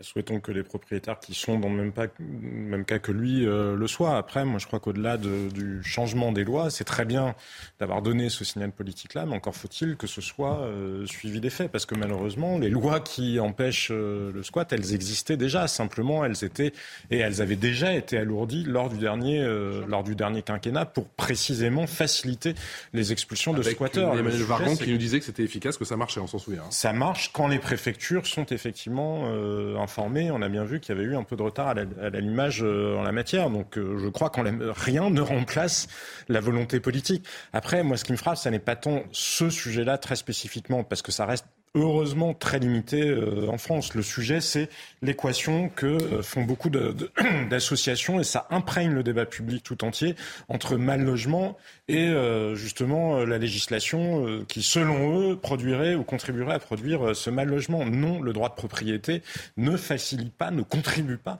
à la problématique du mal logement. En revanche, l'idéologie qui en est à l'origine, elle, elle a largement contribué justement à ce que nous ayons des problèmes de logement massifs en France. On ne construit plus on ne construit plus. Il y a beaucoup de logements qui sont retirés de l'offre euh, locative parce que les propriétaires, tout simplement, n'ont pas intérêt à le faire. Parce que en cas d'impayé, je ne vous parle pas là de squat, en cas d'impayé, ils ont toutes les peines du monde à effectivement faire euh, annuler les, baux. Alors que en théorie, la loi le prévoit, euh, le prévoit déjà, mais il faut le faire constater par la justice. Bref, tout est extrêmement compliqué. Ça fait vraiment que l'offre locative est extrêmement limitée, et surtout dans les zones, euh, dans les zones à forte densité et dans les zones où, où c'est très cher. En France, pour pouvoir louer quelque chose, il faut quasiment que vous ayez 47 parents qui se portent garant, des revenus qui soient, parce que vous voyez bien comment ça se passe. C'est le meilleur dossier qui passe devant. C'est pas la théorie, mais c'est le meilleur dossier qui passe devant. Donc euh, bah, il y a beaucoup de gens malheureusement qui ne peuvent pas, et notamment parce qu'ils ont des contrats précaires, ou parce qu'ils sont plus jeunes, ou qu'ils ont des revenus euh, plus, euh, plus incertains. Il faut absolument permettre de construire plus, alléger les réglementations et faire en sorte que les propriétaires n'aient pas peur de mettre leurs biens sur le marché. Jusqu'à 3 ans de prison et 45 000 euros d'amende, donc triplement des sanctions. Est-ce que c'est dissuasif? On va voir, on va pas condamner euh, cette loi dans l'œuf, euh, on va pas faire de procès d'intention, mais de fait, moi aussi, j'ai suivi quand même, euh, et nous étions tous ensemble à commenter cette loi Vargon, qui allait être formidable, elle allait tout résoudre, ça allait être génial, et finalement, on en est toujours au même point. Donc, on peut se permettre euh, de douter, parce qu'au-delà de la loi, il y a un état d'esprit. On est quand même dans un état d'esprit furieusement euh, Robin des Bois et extrêmement manichéen, c'est-à-dire qu'on suppose que le squatteur, par essence, euh, est pauvre et s'est installé là, tel Jean Valjean, parce qu'il n'avait pas d'autre choix. Et là encore, c'est un narratif qui nous est imposé par le magistère de la gauche et qui est faux. Qui est faux. Alors c'est vrai qu'il y a beaucoup de petits la gauche n'a pas voté ce texte. Hein. Voilà, il y a beaucoup de petits propriétaires qui sont, qui sont pauvres, mais ça m'inquiète un peu, comme le, quand le rapporteur, euh, qui est macroniste, euh, Guillaume Casbarian, là je crois, c'est son nom, dit mm. Ah oui, cette loi, elle vise à protéger, vraiment, il martèle ça, elle vise à protéger les petits propriétaires. Mais euh, évidemment, c'est important que les petits propriétaires soient protégés parce que le drame est terrible pour eux, mais la propriété, de façon générale, a besoin d'être protégée, qu'on soit petit, grand. c'est le principe de la méritocratie en France. Si vous, vous avez une résidence secondaire. Alors aujourd'hui, au Resco référence, une résidence secondaire, c'est terrible. Bah écoutez, c'est votre propriété et vous avez le droit que des squatteurs ne viennent pas s'y installer. Alors de fait, là, là je vois que la, la, les résidences secondaires sont également concernées. En fait, il y a un problème de désacralisation de la propriété. Ce qui est à toi est à moi. Et on suppose que ceux qui s'installent chez vous, eh bien, n'ont rien. On voit bien que ce n'est loin d'être. On a enfin réglé le problème des squatteurs? Bien sûr que non. Euh, c'est un peu comme si, euh, je vous disais, on nous a euh, répété l'engagement de zéro SDF ou de 100% des OQTF ou de voilà excusez-moi je veux dire on n'est pas non plus des des, des, enfants donc des premiers perdants de l'année la réalité encore une fois moi j'entends ce que dit Gabriel sur le droit de propriété et je peux y souscrire mais je fais quand même une distinction malgré tout entre des propriétaires euh, maison, euh, euh, je dirais résidence principale ou secondaire, pour moi ça n'a pas d'importance, qui toute leur vie ont travaillé pour acquérir un bien ou deux biens ou trois biens. Parce que, je veux dire, c'est pas non plus la mer à boire. Hein. Vous avez des gens qui ont, trois appartements, ce ne sont pas des gens qui ont roulé sur l'or. Ces trois appartements sont tous qui peuvent être modestes, de classe moyenne. Et voir ces gens-là, à un moment donné, être, être mis dans la difficulté, parce qu'il y a des gens qui occupent leur logement sans payer de loyer, ça me rend fou. Et je me dis que, euh, à la limite, trois ans, qu'on aille sortir les gens qui sont du logement, illico presto. Bah, moi, ce qui m'intéresserait, c'est qu'on ait une démarche qui soit assez catégorique euh, pour aller expulser ceux qui sont dans des logements où ils n'ont pas le droit d'être. Euh, pour les sortir de là et, et, restaurer et rendre aux propriétaires, aux dits propriétaires. Mais je fais la différence entre ceux-là et des fonds d'investissement qui seraient propriétaires euh, de, de, de, patrimoine immobilier inoccupé euh, et effectivement euh, euh alors qu'on a euh, des gens qui dorment dans la rue. C'est votre assurance vie. Je, je fais mais, mais, d'accord, l'assurance vie, mais ils ont qu'à le louer alors donc le bien. Je fais la différence entre les deux et j'ai envie de la faire. 30 secondes quand la réglementation fiscale, environnementale, non, non, mais ça c'est un autre sujet. 30 secondes, je prends le jeune. débat trop technique là. Allez-y. c'est pas technique. Squatter versus squatter. Mais non, non, justement. Moi je suis comme Karim, ça me rend fou. On avait commenté ensemble l'histoire ah du couple marseillais qui était parti faire le tour d'Europe en caravane été, qui était revenu, qui avait jamais pu réintégrer son logement. Il n'y a rien à dire sur l'intention de cette loi. Si vous voulez, tout ce qui est écrit, je suis d'accord, je partage. Moi, juste une petite hypocrisie qui m'agace dans ce débat, c'est que la même loi avait été proposée par un député des Républicains sous la précédente mandature, c'était Julien Aubert. À l'époque, euh, le même gouvernement, enfin le gouvernement d'Emmanuel Macron avait dit ah non non c'est horrible pour les, les motifs invoqués par Gabriel, c'est-à-dire le, le, le, ce qui est à toi est à moi, et, et, et, les propriétaires sont forcément méchants. Et aujourd'hui, le gouvernement s'est rangé à cette euh, à cette doctrine. Mais, mais Merci à tous les quatre. On reste avec nous. C'est la pause. C'est comme si vous disiez la mi-temps. grave d'aller braquer euh, quelqu'un en mode La mi-temps, la pub. 17h passées de 59 minutes. Merci encore de votre fidélité. On est ensemble jusqu'à 19h dans Punchline pour faire le tour de l'actu. Toujours avec Gabrielle Cluzel, directrice de la rédaction de Boulevard Voltaire, avec Karim Zeribi, consultant CNews, Jean-Sébastien Ferjou, qui est le directeur d'Atlantico, Geoffroy Lejeune, le directeur de la rédaction de Valeurs Actuelles, et vient de nous rejoindre Nicolas Meillan. Bonsoir, merci d'être avec nous. Vous êtes ingénieur et expert en énergie. Le rappel des titres tout de suite avec Alexis Vallée.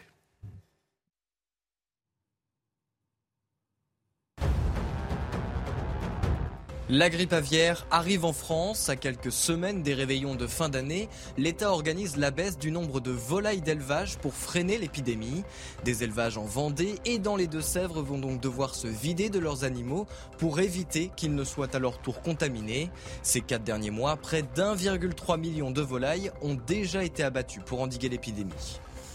Nouvelle augmentation des prix, mais cette fois-ci à propos des péages. Ils vont augmenter de 4,75% en moyenne le 1er février 2023. Une hausse, je cite, raisonnable et soucieuse du pouvoir d'achat des Français, selon une source proche des concessionnaires. Pour les gros routiers, les aides accordées seront aussi revalorisées. Après les propositions de pourparler entre Washington et Moscou sur la guerre en Ukraine, Dimitri Peskov, le porte-parole de la présidence russe, lui a répondu, comme vous pouvez le voir. Le président de la Fédération de Russie a toujours été et reste ouvert au pourparlers pour garantir nos intérêts. D'ailleurs, qu'a dit M. Biden Il a dit que des pourparlers ne sont possibles que si Poutine quitte d'abord l'Ukraine. Sans condition, l'opération militaire spéciale se poursuit et J-2 avant les huitièmes de finale et le match entre la France et la Pologne. Les deux équipes ne se sont rencontrées qu'une seule fois en Coupe du Monde en 1982. Leur dernier match remonte à 2011 avec une victoire de la France 1-0. Les hommes de Didier Deschamps sont favoris mais rien n'est encore joué. Résultat dimanche à 16h. La France, la France est-elle euh, va-t-elle euh, subir des coupures d'électricité? On en parle dans un instant. Mais avant cela, cette nouvelle action coup de poing à Paris en faveur des, migrants, des centaines de tentes installées en ce moment devant le Conseil d'État, juste euh, devant le Louvre. Regardez en direct ces images de Jean-Laurent Costantini pour réclamer la mise à l'abri d'urgence de plusieurs centaines de mineurs isolés. Bonsoir Mathieu Rio. Quelle est la situation sur place? Bonsoir Patrice. Alors regardez, nous sommes juste devant le Conseil d'État. Des euh, dizaines de tentes ont été dressées avec autour 300 jeunes immigrants ici. Ils viennent euh, du camp d'Ivry-sur-Seine à quelques kilomètres de Paris. Ils sont accompagnés de bénévoles, de militants, de responsables d'associations comme euh, Médecins sans frontières, Médecins du Monde ou encore Utopia 56. Alors pour vous expliquer la situation de ces jeunes migrants, eh bien leur minorité n'a pas été reconnue par les services départementaux lors d'une première évaluation du fait, eh bien, ils ont déposé un recours auprès du tribunal pour enfants afin que leur minorité soit euh, reconnue au cours d'une seconde évaluation, peut-être une évaluation qui sera plus approfondie. Alors, euh, problème selon euh, les selon les associations, pardon, c'est que la procédure dure très longtemps, elle peut durer plusieurs mois, et en attendant, eh bien, ils sont à la rue, livrés à eux-mêmes. Les associations nous décrivent des conditions de vie indignes, sachant que le froid commence à frapper durement. Les associations qui demandent comme vous l'avez dit, à l'État eh bien, des mesures d'hébergement d'urgence pour ces personnes. Les euh, associations préviennent, elles resteront ici jusqu'à ce que l'État cède. On va, les, écouter justement, ces associations. Euh, merci Mathieu. Mathieu avec euh, la caméra de les images de Jean-Laurent Costantini pour CNews. On écoute cette, cette militante des MSF. Ces jeunes que vous voyez aujourd'hui, bah, ils sont en procédure auprès d'un juge des enfants, mais ils vivent à la rue parce qu'aujourd'hui, euh, ces jeunes n'ont pas accès à une prise en charge lorsqu'ils saisissent le juge des enfants. Euh, c'est-à-dire qu'ils ont le droit de, faire appel au juge, mais par contre, ils n'ont droit à rien d'autre. Ils n'ont pas le droit d'être hébergés, ils n'ont pas d'aide financière, ils n'ont pas d'accès à l'éducation, à une formation. Ça fait des mois qu'ils sont sous un pont à Ivry, euh, où il commence à faire très froid, les conditions de vie sont déplorables, il n'y a que six robinets pour 400, 470 jeunes. Ce qu'on demande, c'est que ça cesse. Voudrait euh, qu'ils puissent être mis à l'abri, qu'on leur rende un peu leur dignité et qu'on les protège comme, euh, il se doit. Jean-Sébastien Ferjou, des conditions qui ne sont pas dignes de notre pays, nous dit Euphasie Kalowa. Que lui répondez-vous? Mais eux, il faut regarder qui sont justement euh, les mineurs en question. Certains le sont, d'autres, ça a été avéré, euh, ne le sont pas de manière euh, beaucoup moins certaine. Je crois qu'il faut distinguer les cas particuliers de la problématique en général. La problématique en général, c'est que les mineurs isolés sont devenus une filière d'immigration parmi d'autres et que ces associations, d'ailleurs, au nom de la dignité justement des enfants en question, seraient bien inspirées d'aller aussi dans les pays de départ, en Algérie, au Maroc ou ailleurs, dire aux familles ce que deviennent leurs enfants quand ils sont en France, parce qu'on le sait, ils sont livrés à des réseaux. Euh, bien souvent, malheureusement, ils tombent entre les pattes de réseaux de délinquants, de criminalité, au Champ de Mars, euh, entre autres, on en parlait cette semaine, de prostitution, de drogue, etc. Donc la dignité, elle ne peut pas être juste employée comme une arme d'intimidation morale vis-à-vis euh, vis-à-vis de la France, parce qu'il y a cette problématique-là derrière. Et puis si on ne traite pas cette problématique-là derrière, rien ne sera réglé pour la dignité ni de la France, ni des enfants, euh, ni des enfants concernés. Et c'est ça qu'il faut traiter parce que sinon c'est juste du chantage et c'est juste à chaque fois nous prendre en otage d'événements séparés les uns des autres, alors que euh, vous voyez bien qu'entre des points qu'on aligne, eh ben, ça finit par tracer une ligne. Quel devoir d'humanité, Karim Zeribi Non, mais je, suis assez d'accord avec, euh, ce que vient de dire Jean-Sébastien. Il faut mettre de la clarté là où certaines structures associatives prétendant faire du bien, crée du flou et, de l'ambiguïté. Moi, je veux que l'on distingue les vrais mineurs de ceux qui n'en sont pas. Je veux que l'on distingue les vrais demandeurs de droit d'asile de ceux qui n'en relèvent pas. Euh, et c'est comme cela qu'on aura une politique claire aux yeux de nos compatriotes, ferme lorsque c'est nécessaire, et humaniste et humaine lorsque ça l'est également. Moi, je ne veux pas qu'on remette en, cause le droit d'asile, mais je ne veux pas que ce droit d'asile, chacun puisse se permettre le droit de se le voir octroyer. Euh, ce serait la porte ouverte à tout, euh, et le tout et n'importe quoi ne sert pas à la politique de gestion des flux migratoires. Évidemment que nous sommes une nation qui doit gérer ces flux migratoires. toute nation dite souveraine a cette aspiration bien légitime. Les pays du Maghreb gèrent euh, leurs flux migratoires avec l'Afrique subsaharienne. Et les pays d'Afrique subsaharienne, entre eux, gèrent les flux migratoires. Et nous, nous n'aurions pas le droit de gérer nos flux migratoires. Il faut le faire, mais il faut le faire de manière claire, avec des critères clairs. Et lorsque ces critères ne sont pas remplis, les gens n'ont pas à être euh, donc, euh, accueillis sur notre sol. Et c'est pas la pression des associations qui doit faire la différence. C'est le droit et seulement le droit. Et notre droit aujourd'hui n'est pas appliqué ni en termes d'accueil parce qu'on accueille très mal lorsqu'on doit accueillir, ni en termes d'expulsion parce qu'on n'expulse pas lorsqu'on doit expulser. Donc finalement, on n'est pas dans le même temps, on est dans le nini. Et il faut qu'on sorte de ce nini dans cette politique. Elle ne peut pas être satisfaisante. Il y avait déjà eu la, la place des Vosges, j'en ai parlé tout à l'heure, effectivement, c'était l'été dernier. Il y a eu ces images, on va peut-être les, les, repasser. C'était la mairie de Paris, c'était il y a tout juste, je crois, un mois, un mois et demi, avec effectivement plusieurs migrants qui étaient arrivés dans la mairie de Paris dans l'une des cours de l'hôtel de ville de Paris et ces associations mettaient là aussi la pression, avaient demandé un rendez-vous avec euh, l'équipe d'Anne Hidalgo. Il va falloir s'habituer justement à ce type d'action coup de poing. Geoffroy Lejeune. Ah bah, tant qu'on ne dit pas à ces militants et à ces associations d'arrêter, euh, oui, il faut qu'on s'y habitue. En fait, ce qu'on a sous les yeux, c'est euh, une extrême gauche immigrationniste qui met en scène euh, ces migrants pour nous présenter une vision déformée de la réalité. Il y a une autre, il y a un autre versant de cette propagande, c'est Daniel Simonet. Je vous invite à aller consulter ces images, qui est une députée de la France Insoumise de Paris, qui, qui, qui, publie des, des, vidéos de mineurs isolés devant l'Assemblée nationale, à l'intérieur de l'Assemblée nationale, qui racontent leur parcours, etc. C'est à pleurer de rire. Il n'y en a aucun qui est mineur, c'est impossible. Ou alors je ne connais, je n'y connais rien. Ils sont tous beaucoup plus âgés. Bref, euh, on, a, on assiste à ça en permanence. Et ce qui est insupportable, tout à l'heure, vous avez parlé de devoir d'humanité. Le vrai devoir d'humanité, c'est de faire ce que, ce que disait Jean-Sébastien, c'est d'aller euh, dans les pays du Maghreb essentiellement, mais aussi dans les autres pays d'où viennent les mineurs isolés, et d'expliquer ce que va être leur vie quand ils vont arriver. Il y a une semaine, CNews a publié un reportage, euh, je crois que c'était en, périphérie de Paris, auprès notamment, il y avait un mineur qui était un, mineur isolé qui était interrogé, qui vivait donc sous un sous un pont dans une à Ivry, C'était à Ivry Ouais, ah, merci beaucoup. Euh, qui avait été brûlé, qui vivait dans la rue, qui était évidemment dans des conditions tragiques et qui racontait son rêve initial et qui disait moi je voulais continuer mes études à Paris, je voulais, je voulais être électricien parce qu'il était en électricité, euh, je voulais, je pensais que j'avais un avenir ici. Et eh ben ça n'est pas vrai, ça n'est pas la réalité. Donc ces gens leur mentent, ces gens sont à l'origine de leur malheur et c'est ça que je trouve insupportable. On est accusé, on est pris à partie en permanence parce qu'on serait soi-disant pas assez humaniste, alors qu'en réalité ce sont ces gens qui, qui entretiennent cette misère. Quel devoir d'humanité vis-à-vis de ces migrants? Euh, Moi, je, je, ne supporte plus de me imposer, je pense que je ne suis pas la seule parce que c'est quelque chose de récurrent qui commence à monter, euh, un vocabulaire, un champ sémantique. Alors celui de la dignité. Alors la dignité, il est employé à tout va aujourd'hui. Hein. La dignité, mourir dans la dignité, accueillir les migrants dans la dignité. Non mais ce qui est indigne, c'est de manipuler le vocabulaire, vous voyez. Alors le devoir d'humanité aussi, voilà, le devoir d'humanité. Est-ce que euh, c'est humain euh, de, de faire venir cette population? Est-ce que c'est humain pour elle? Est-ce que c'est humain pour les Français qui qui n'en peuvent mais. Je crois qu'aujourd'hui, il faut refuser ce vocabulaire-là. Euh, personnes ont été euh, déboutées de leur demande, visiblement ils n'ont pas été reconnus comme mineurs, eh bien il faut donner force à la loi, ils ne doivent pas rester là. Parce que je vous rappelle que vous avez évoqué un certain nombre d'endroits où ils se sont installés, mais il y a eu aussi la basilique Saint-Denis, euh, et, c'est sans fin. Hein. Euh, coins de Paris, il y en a mille. Donc si un, coup d'arrêt n'est pas donné à ces associations, eh bien ça continuera. Quand il s'agit de s'occuper des identitaires, on voit que Gérald Darmanin n'a pas la main qui tremble. En revanche, avec ces associations-là, visiblement, c'est plus complexe. Donc, on attend de lui euh, qu'il mette un, point final à ces actions. Sinon, évidemment, euh, elles seront euh, infinies. Il n'y a pas de raison que cela s'arrête.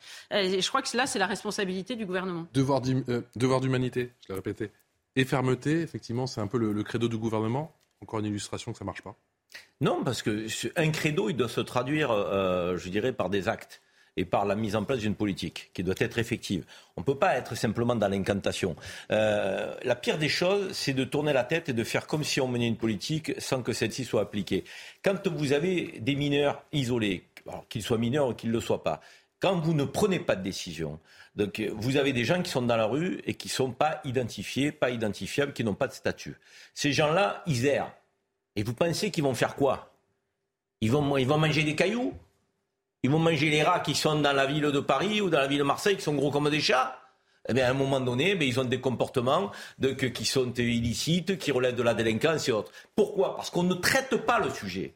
Si on le traitait et si on prenait la décision oui, vous avez le droit d'être sur notre sol. Je vous octroie un statut. Vous pouvez travailler. Vous pouvez euh, trouver votre place dans la société. Non, vous n'avez pas le droit d'être sur notre sol. Je mets en place une politique de, réduction, de reconduction à la frontière et d'expulsion. C'est clair, c'est net, c'est précis. On sait où on va. On sait sur quelle base. Là, aujourd'hui, on ne sait pas quelle est la politique du gouvernement on édicte des principes, on ne se les applique pas. Et ça, effectivement, les Français, à un moment donné, euh, peinent à croire à la parole politique. Ils ne l'écoutent plus.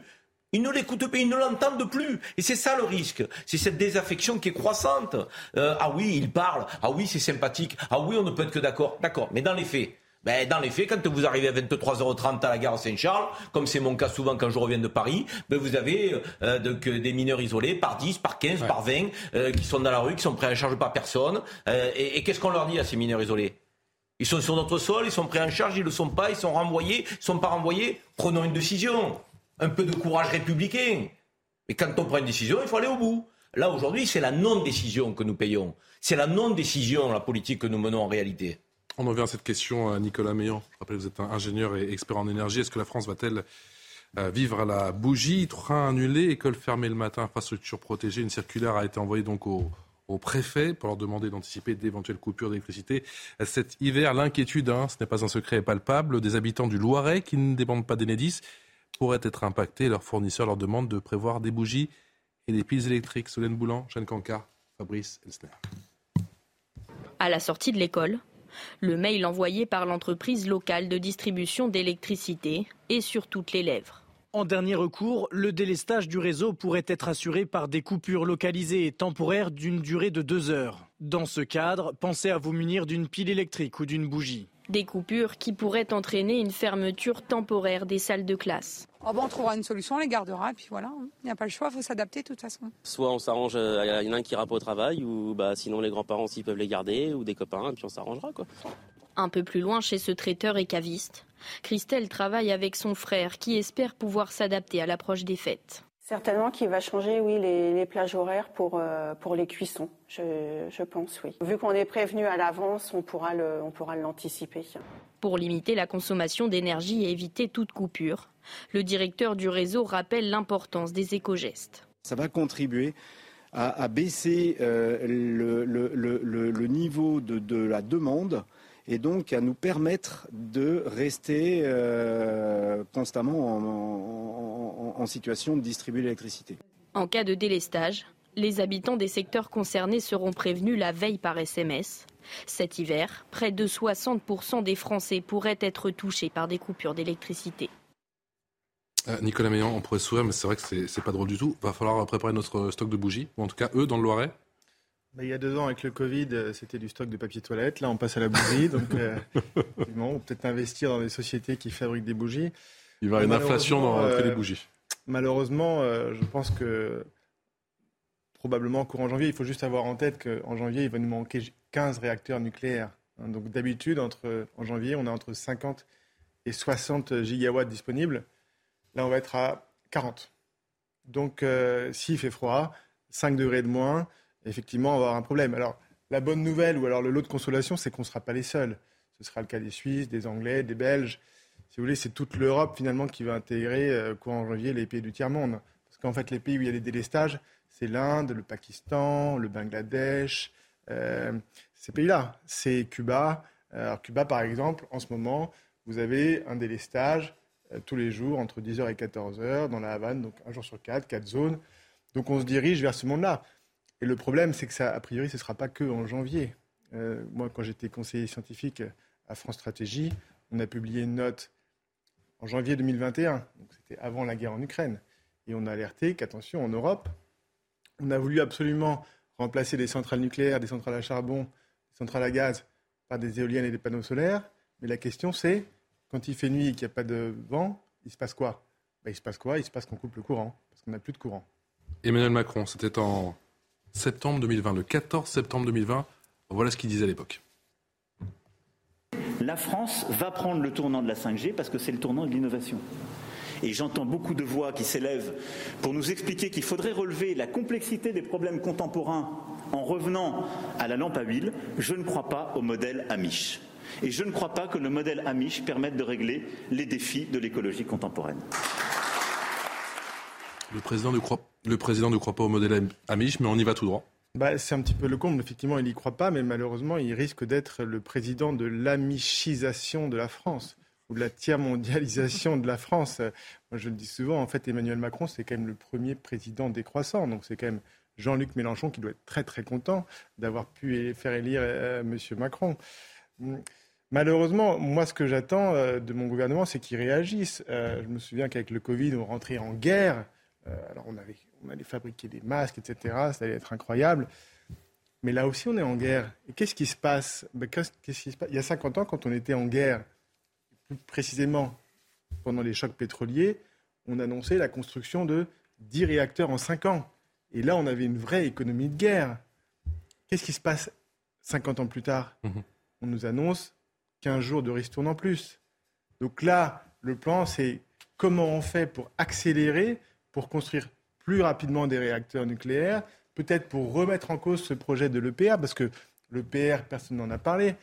C'est un projet qui a été construit juste après Tchernobyl. Tchernobyl, qui, je le rappelle, était une erreur humaine. Les, Russes avaient décidé qu'ils voulaient faire un test. Bon, ça s'est mal passé, malheureusement, euh, et ça a explosé. Euh, et aujourd'hui, en fait, on a empilé depuis 50 ans des normes à ne plus, plus, savoir que faire. On est le pays au monde qui a le plus de normes sur nos réacteurs nucléaires, qui sont beaucoup plus normés que les Japonais, beaucoup plus normés que les Chinois. Et qu'est-ce qui se passe après avec toutes ces normes? Bah, Ça nous prend 15 ans à le construire et 15 milliards. Mmh. Euh, et là, forcément, on a, on a, un problème. Et donc, moi, je pense qu'il est temps de remettre en cause, de réfléchir. Je rappelle que l'EPR, avant, c'était un projet franco-allemand. On l'a commencé en 1989. Et en fait, fin des années 90, avec les Verts en Allemagne, en France. Ils ont voulu absolument sortir et tuer ce projet. Ils, ont presque réussi, hein, quand on voit que le réacteur n'est toujours pas en marche.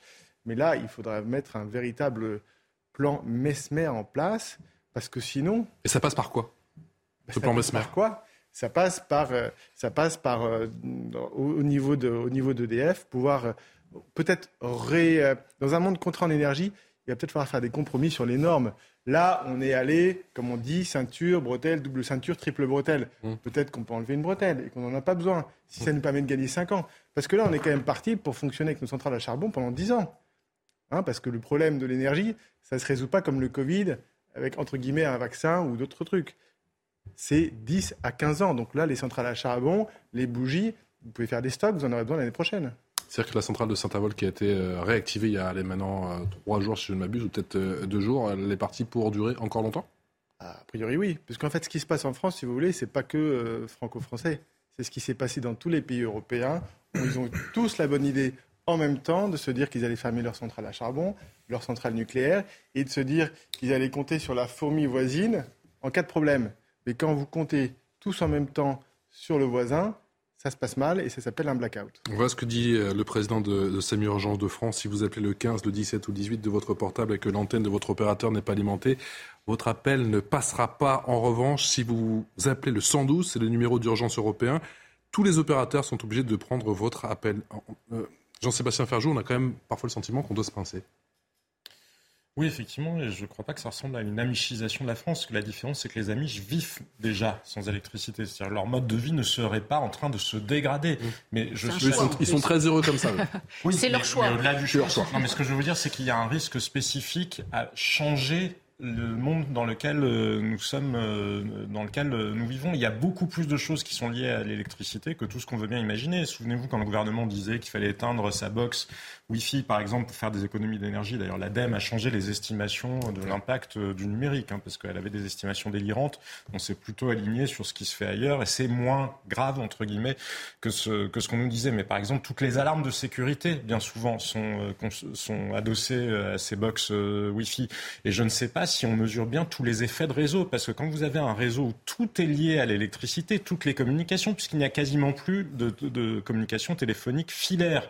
Donc quand tout est lié à l'électricité, même les relais, c'est ce qu'expliquait pardon, la directrice euh, d'Orange en disant que même si votre téléphone, lui, il a encore de la batterie, si le relais qui est alimenté par de l'électricité, il ne fonctionne plus, bah, vous ne pourrez pas appeler les fameux numéros euh, d'urgence. Donc la situation, je pense, le gouvernement la minimise ou euphémise les risques que, que nous courons tous, euh, que nous courons tous collectivement, d'autant que derrière la question des coupures, il y a la question du coût de l'énergie, parce qu'avec tout ce que vous avez dit, et malgré les nombreuses alertes qui ont été euh, lancées en France comme, euh, comme en Europe sur l'absurdité énergétique dans laquelle nous nous étions informés, le prix de l'électricité est en train de flamber. Et 10% d'augmentation du prix de l'électricité, c'est 0,6% de morts en plus à cause du froid qui peut régner dans les maisons. Geoffroy Lejeune, est-ce que l'amichisation, pour prendre effectivement votre terme, Nicolas Meillan, est-ce qu'elle est en marche? Euh, je ne sais pas non plus si, si je parlerai d'amichisation. Alors l'archive est vraiment super cruelle parce que Emmanuel Macron va être le président de cette période qu'il la lampe à huile qu'il voilà, qu'il moquait lui-même il y a encore deux ans. Maintenant, euh, non, c'est euh, encore une fois, oui, les, les Amish ont choisi un mode de vie, euh, ça leur convient parfaitement. Et nous, c'est moi, je pense qu'on vit une tiers-mondisation en réalité. Et je suis un peu désespéré quand je vous entends parler du plan Mesmer. Euh, dans les années 50, on a eu des gouvernants qui qui qui en fait avaient une vision euh, pour les générations qui allaient, euh, qui allaient leur succéder. Et, euh, et, nous, on a un président de la République qui a dealé avec Jean-Vincent Placé et Martine Aubry en 2012 et qui a, qui, a, qui a condamné, ou en tout cas entamé la, la condamnation de notre filière nucléaire. Euh, et un, président qui lui a succédé qui explique que rien n'est de sa faute, que lui, alors qu'il avait euh, nommé au gouvernement Nicolas Hulot, qui quand il est arrivé voulait fermer 17 réacteurs, c'est ce qu'il avait dit euh, au moment de sa prise de fonction, et qui au moment de, de la relance après le, Covid a décidé d'investir massivement dans les énergies renouvelables. Bref, il y a une responsabilité de nos gouvernants depuis 10 ans. Pascal Pro a souvent sorti, vous savez, l'archive du débat d'entre-deux tours en 2012 entre Nicolas Sarkozy et François Hollande. Honnêtement, moi je, je, suis le premier à dire que Nicolas Sarkozy a fait beaucoup de mais ce qu'il dit sur le nucléaire à ce moment-là, il est, euh, il est lumineux et surtout, euh, il annonce tout ce qui va nous arriver. Donc en fait, ça n'est pas arrivé par hasard. C'est ça qui m'énerve, c'est qu'on a le sentiment que ça nous tombe dessus et qu'il va falloir faire, euh, faire société, être dans la résilience, etc. Non, pardon, vous avez une responsabilité, il faut rendre des comptes. Je vous fais attendre Karim, je vous fais attendre Gabriel, mais une courte pause et on se retrouve juste après pour votre réaction. A tout de suite. Une courte coupure. La dernière partie de Punchline, toujours en direct sur CNews avec Gabriel Cluzel, Karim Zerebi, Jean-Sébastien Ferjou, Geoffroy Lejeune et Nicolas Meillan qui est ingénieur et expert en énergie. Le rappel des titres de l'actualité, c'est avec Alexis Vallet. Une enquête préliminaire pour prise illégale d'intérêt a été ouverte contre la présidente de la région Île-de-France, Valérie Pécresse. Une enquête réalisée par le parquet national financier après un signalement d'élus. Il soupçonne Valérie Pécresse d'avoir détenu des actions chez l'entreprise Alstom alors qu'elle préside l'autorité de transport Île-de-France Mobilité nécessaire et inévitable. C'est ainsi que Vladimir Poutine a justifié les bombardements qui ont ravagé l'infrastructure énergétique ukrainienne. Résultat, des millions de civils sont plongés dans le noir et le froid. Ces frappes, Moscou s'en défend en accusant Kiev d'être à l'origine des explosions qui ont détruit en partie le pont de Crimée et d'autres installations russes. Et Kenny West a été suspendu de Twitter pour incitation à la violence. Le rappeur a affiché son admiration pour Hitler en publiant une image représentant une croix gammée entrelacée avec une étoile de David. Kenny West est déjà mêlé à une série de polémiques. Adidas avait coupé les ponts avec lui en raison de propos antisémites. Alexis Vallée pour le rappel des titres. Euh, la France va-t-elle subir des coupures de courant au mois de janvier? Écoutez ce que disait justement Clément Beaune, tout juste euh, relais de son titre de ministre des Transports. C'était en juillet dernier, au micro de Florian Tardif du service euh, politique sur le plateau de CNews. C'était le 23 juillet dernier. Écoutez. On a entendu beaucoup de, fantasmes sur ce sujet. Il n'y a pas de mesures de cette nature. Il faut en revanche se préparer au stockage, à la diversification. pas de coupure de gaz et à la sobriété d'électricité cet hiver. Non, évidemment. Mais tout ça, ça s'organise. Ça ne se décrète pas. Il faut qu'on soit mobilisé pour que notre hiver se passe bien. Alors, on ne sait pas sur les coupures, mais on est quand même bien parti. Nicolas Meillan, les archives vont faire forcément mal. Euh, est-ce que vous pouvez nous rappeler ce qu'est le projet Astrid et pourquoi on, l'a torpillé? Il me semble que Clément Beaune, mais il me semble qu'aussi Emmanuel Macron avait dit qu'il n'y aurait pas de coupure. Oui, oui, je, vous confirme. Non, oui, un des problèmes, euh, c'est qu'en France, on est assez fort pour sacrifier notre futur, notre avenir. Euh, et Emmanuel Macron, en 2019, a mis fin au projet Astrid, qui est un générateur, un réacteur nucléaire de quatrième génération. Ce qu'il faut avoir en tête, c'est que à la fin des années 90, suite à, la dissolution de l'Assemblée nationale, le gouvernement Jospin euh, et le ministre de l'Environnement Dominique Vonnet ferment le réacteur Superphénix, quatrième génération. À cette époque-là, la France avait 10 ans d'avance sur tous les pays du monde sur le nucléaire du futur. À date, aujourd'hui, nous avons 10 ans de retard. 10 ans de retard sur la Chine, 10 ans de retard sur la Russie. Et donc, il serait urgent qu'Emmanuel Macron revienne sur sa décision et relance ce projet Astrid, y alloue les moyens nécessaires et qu'on puisse grignoter, commencer à rattraper notre retard, parce que sinon... Mais alors, si on décide aujourd'hui, mettons que le président décide aujourd'hui de relancer notamment ce projet Astrid, ça va prendre combien de temps? 5 ans, 10 ans, 15 ans? Ah, pour que ce soit mis en place, de toute façon, déjà, rien que pour faire un, réacteur EPR, on, on, prend 15 ans. Donc là, euh, ça va prendre on en a au moins pour 10 ou 15 ans, mais si vous voulez, l'énergie, c'est des choses qui prennent du temps, ça ne se passe pas du jour au lendemain. Euh, mais si on veut éviter d'acheter ça demain aux Chinois grâce à la technologie qu'ils ont développée, grâce à nous, hein, puisque quand on a fermé Superphénix, nos meilleurs ingénieurs sont partis en Chine pour les aider. Donc si on veut éviter de racheter notre technologie, ce qui est notre spécialité, il est temps de remiser à nouveau sur le futur et le futur de nos enfants. Gabriel Cluzet ce serait une entreprise privée, la France. Je pense que euh, les, nos gouvernants auraient déjà démissionné et seraient partis. Euh, j'allais dire, la queue entre les jambes. Voilà, pour euh, tellement les choix ont, hasardeux qui ont été faits aujourd'hui montrent euh, l'impéritie euh, de, de, de, ceux qui ont décidé. C'est absolument affligeant. Je me souviens qu'au début de la guerre en Ukraine, il y a un chef militaire qui est parti, parti pour avoir mal appréhendé la, la, la, situation entre, entre Ukrainiens et Russes. On voit que chez les politiques, visiblement, c'est pas du tout le, le même système. et ça a quelque chose de, de, de profondément euh, choquant. Mais le problème, c'est qu'on a le sentiment que c'est un voyage sans retour, ou que ça sera extrêmement difficile de rattraper ce retard. Euh, tel que vous l'évoquez. Et euh, ça a quelque chose de, profondément inquiétant. Il y a un déclassement euh, qui apparaît aussi dans ce domaine. C'est évidemment ça de quoi beaucoup angoisser les Français. Moi, je suis frappée par ce mot de fantasme, ce témoignage. C'est terrible parce que les réseaux sociaux, ils permettent un travail de bénédictin ou de spéléologue pour aller chercher les archives. Et il utilise le mot fantasme. C'est un fantasme. Vous savez, il y a beaucoup de choses qui sont des fantasmes. Le grand remplacement, c'est un fantasme. L'insécurité, c'est un fantasme. Puis un jour, il y a le fantasme qui, qui devient réalité. on voit bien que en matière nucléaire, euh, c'est tout à fait le cas. Karim Zerbi, je vous fais écouter euh, Yves Bréchet. On a déjà écouté tout à l'heure. Voici un autre extrait euh, dans cette commission souveraineté et indépendance énergétique de la France. C'était à l'Assemblée nationale. C'est l'ancien haut commissaire à l'énergie atomique et membre de l'Académie des sciences. Il n'a pas été tendre. En 20 ans, 58 réacteurs ont été construits, plaçant la France en tête des nations industrielles de l'énergie nucléaire. Avec un retour d'expérience en matière d'efficacité industrielle et de sûreté inégalé de par le monde et reconnu comme tel. N'avoir pas construit de réacteurs pendant les 20 ans qui ont suivi a conduit à une perte de compétences industrielles, à une dégradation de l'outil de production, à un délitement du tissu de sous-traitants dont nous payons aujourd'hui le prix. Karim mais c'est limpide hein, ce qu'il nous dit. Hein. Mais on, peut s'interroger effectivement sur l'absence de vision euh, des politiques au cours des 30 dernières années. Euh, quel drame quel drame ce, manque de, perspective, de prospective. Mais sont-ils entourés de qui? Mais c'est la question, on, on, doit se la poser. À la fois à l'échelle nationale, mais plus encore à l'échelle européenne. Qu'avons-nous construit ensemble sur le plan énergétique? Finalement, euh, soit on a été victime des dogmatismes des uns ou des autres, on les a subis, mais on n'a rien porté, on n'a rien incarné, on n'a rien construit. Je dirais, euh, euh, au moindre coup de froid, si je puis parler ainsi, même si c'est un, peu plus que ça dont il s'agit, on nous parle de coupure, sixième, septième puissance mondiale.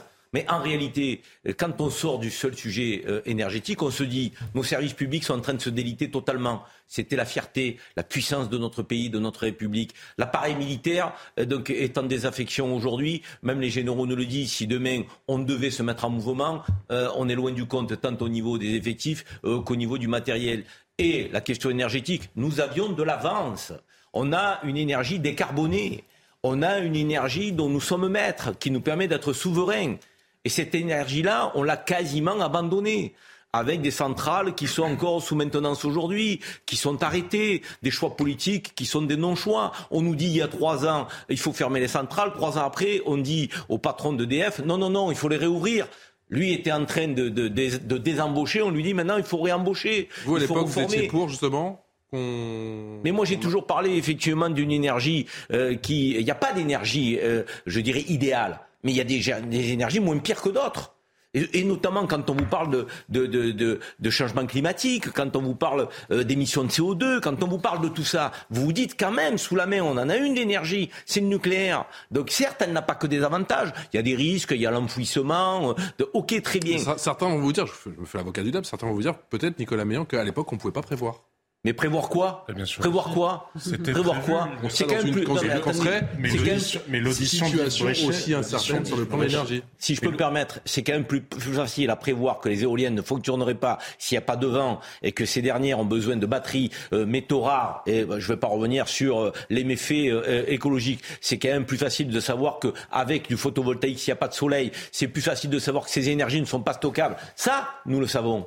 En revanche, l'énergie nucléaire, encore une fois, nous avions de l'avance. Nous étions à la pointe. Donc, nous n'avons plus de politique visionnaire. La tribune de Louis Gallois, l'autre fois, qui expliquait que nous avons perdu toute souveraineté industrielle, donc c'est limpide là aussi. Mais pourquoi on n'écoute pas ces hommes-là Nicolas Meillon. Oui, pour, compléter là-dessus, il ne faut pas oublier que l'Europe, elle s'est construite sur l'énergie, avec euh, la communauté européenne. La CECA. Euh, exactement. Euh, du charbon et de l'acier. Et je pense malheureusement que l'Europe disparaîtra sans énergie. Mais vous disiez que c'était difficile à prévoir, mais non, puisque c'était la question. prévu et que précisément Yves Bréchet le décrivait. Le décrivait et il, ce qu'il a dit à l'Assemblée nationale, il a cité les rapports qui avaient été faits à l'époque. Donc non, c'était absolument prévu et c'était prévu quand Lionel Jospin a décidé de renoncer à Superphénix. Ça remonte véritablement à ce moment-là et ça remonte aux accords entre les socialistes et les Verts. Enfin, appelant un chat un chat, ce sont ces accords électoraux-là. Ça, c'est la version politique euh, française. Mais par ailleurs, regardez l'évolution de Greenpeace.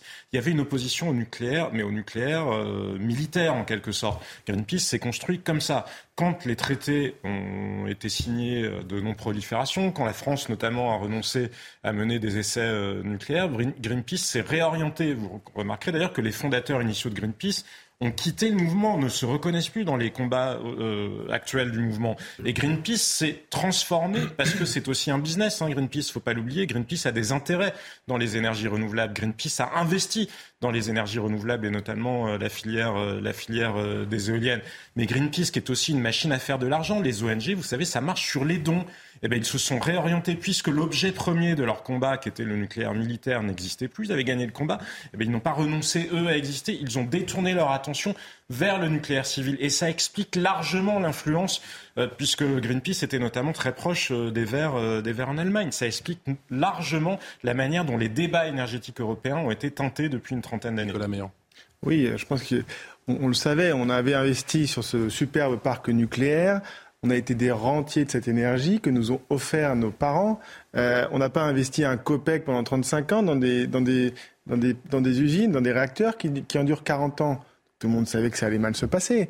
Et en fait, le verre était dans le fruit, d'autant plus notamment par François Hollande. François Hollande, je rappelle juste que trois mois après Fukushima, il fait son annonce. 50% de nucléaire en 2025, qui ne veut rien dire, qui est complètement stupide. Mais c'est grâce à cette annonce, et donc c'est grâce à Fukushima, qu'il est élu et que derrière on prend 10 ans, que 2012-2022, 10 ans d'inaction, la fin du futur du nucléaire, etc. Donc là, il est temps de se réveiller. Ça fait 20 ans qu'on se regarde dans les yeux. Maintenant, il faut passer à l'action, comme l'ont fait nos ancêtres, si on veut essayer d'offrir quelque chose à nos enfants. Moi, je veux bien qu'on mette tout sur Hollande. Il a gouverné 5 ans quand même. Hein. Alors peut-être ça a été 5 ans d'inaction, mais, mais, il suffit d'une annonce. c'est 35 ans de retard qu'on a, hein. donc dans le non-investissement dans le nucléaire. Donc 5 ans, c'est pas 35 ans. Donc chacun a sa part de responsabilité. oui, Anne, Anne Lauvergeon à la tête d'Areva aussi, l'ancienne Sherpa de François Mitterrand. Bien sûr qu'il y a des gens qui ont des responsabilités dans la filière du nucléaire aussi. Je parlais des présidents au cours des 35 dernières années. Mais les responsabilités se cumulent, mais les à l'arrivée quand même, c'est en France le président de la République qui donne l'impulsion. Les fêtes approchent. On est content et sans surprise, les grèves sont de retour. Le trafic ferroviaire est donc très perturbé. Dès ce week-end, la SNCF annonce une grève des contrôleurs des TGV intercités jusqu'à dimanche. Seuls 4 trains sur 10 vont donc circuler. La grève, c'est dès maintenant. Écoutez ces quelques réactions. Je suis arrivé en voyage euh, en avion et je dois prendre un train pour euh, Poitiers. Il n'y a pas de train. J'attends, je prends un taxi pour aller à un hôtel, puis, puis je vois. Je devais voyager demain. Et j'ai changé mes billets hier euh, pour pouvoir voyager aujourd'hui parce que j'ai une obligation. J'ai payé 56 euros de plus. Je n'accepte pas ce genre de mouvement parce que ça, pénalise les, usagers.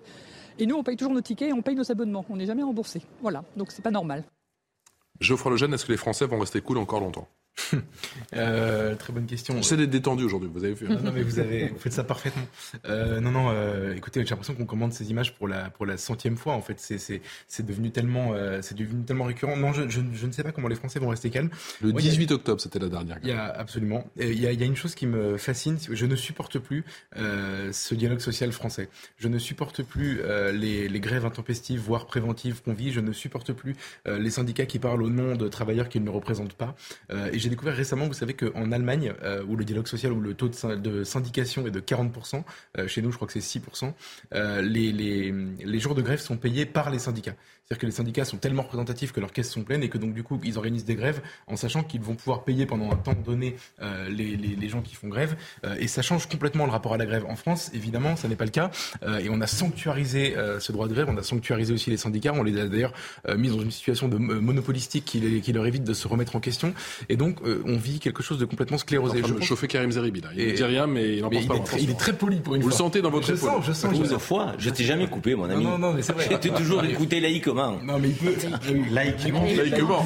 Ah oui. Mon Dieu. De manière républicaine aussi, je crois, non? Et de manière républicaine.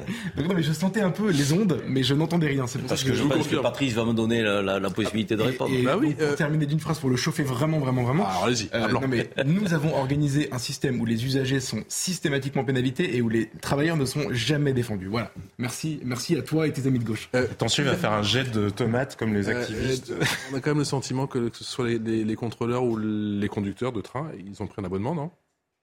Alors moi je vais vous dire, euh, c'est bien effectivement de euh, manifester un mécontentement, je peux le comprendre. Je prends le train toutes les semaines et je n'aurai peut-être pas de TGV euh, ce week-end pour rentrer hein. à Marseille et retrouver la famille, certes. Euh, mais il faut quand même à un moment donné connaître aussi le dessous des cartes. Ce mouvement n'est pas un mouvement initié par les syndicats à la base. C'est vrai C'est un mouvement initié par les contrôleurs eux-mêmes. Oui. Donc qui ont créé une page Facebook. C'est parti de rien. Celui de ce week-end, oui, pas celui de la semaine celui-là, prochaine. Celui-là, celui-là, celui dont on parle aujourd'hui. Donc celui, Celui dont on dont parle ce week-end, celui dont on parlera peut-être prochainement. C'est une corporation euh, dont j'ai la faiblesse de dire que je connais un petit peu. Cette corporation n'est pas considérée comme personnel roulant, alors qu'ils ont 10 découchés par mois en dehors de la maison. Ils sont en charge de l'information voyageur, de la sécurité des circulations, de la préservation des recettes. Il y a de moins en moins d'effectifs. On a des contrôleurs en CDD aujourd'hui, des gens qui sont pris en intérim, une corporation qui, euh, lorsqu'elle est en fin de carrière, est en train de se dire si je n'ai pas de prime, mon salaire net, ils font comme neige au soleil. Et on ne les reconnaît pas comme tels. Moi, cette corporation, je la comprends. Et je la comprends parce qu'elle a tiré la sonnette d'alarme à la présidence de la SNCF et à la direction depuis des mois. Donc on ne dise pas qu'elle n'était pas dans le dialogue social. Elle n'a pas été entendue. Et le seul moyen qu'elle a pour être à la table des négociations, rendez-vous compte, c'est de, de l'ancien mouvement de grève. c'est dramatique. Mais il tous- faut pas parler que des... tous les deux mois. Il faut pas parler... Non, ils n'étaient pas en grève il y a deux Bah, mois. parce que il y a deux mois, c'était, vous allez me dire que c'était pas les contrôleurs. c'était pas les C'est- contrôleurs. Bah oui, d'accord. Eh ben, excusez-moi, il y, a- quand même il y a SNCF, 140 000 salariés Ah bah, euh, qui, qui ont des mais de mois différentes. Oui, c'est grave tous les deux mois, j'ai compris. Et, et- et- mais, mais la SNCF, mais encore une fois, c'est facile de la regarder dans son ensemble. Il y a des femmes et des hommes, il y a des familles. Il faut peut-être les écouter. Oui, Le bah dialogue social, il se fait à deux. Quand de l'autre côté, vous n'avez pas euh, de récepteur, c'est difficile.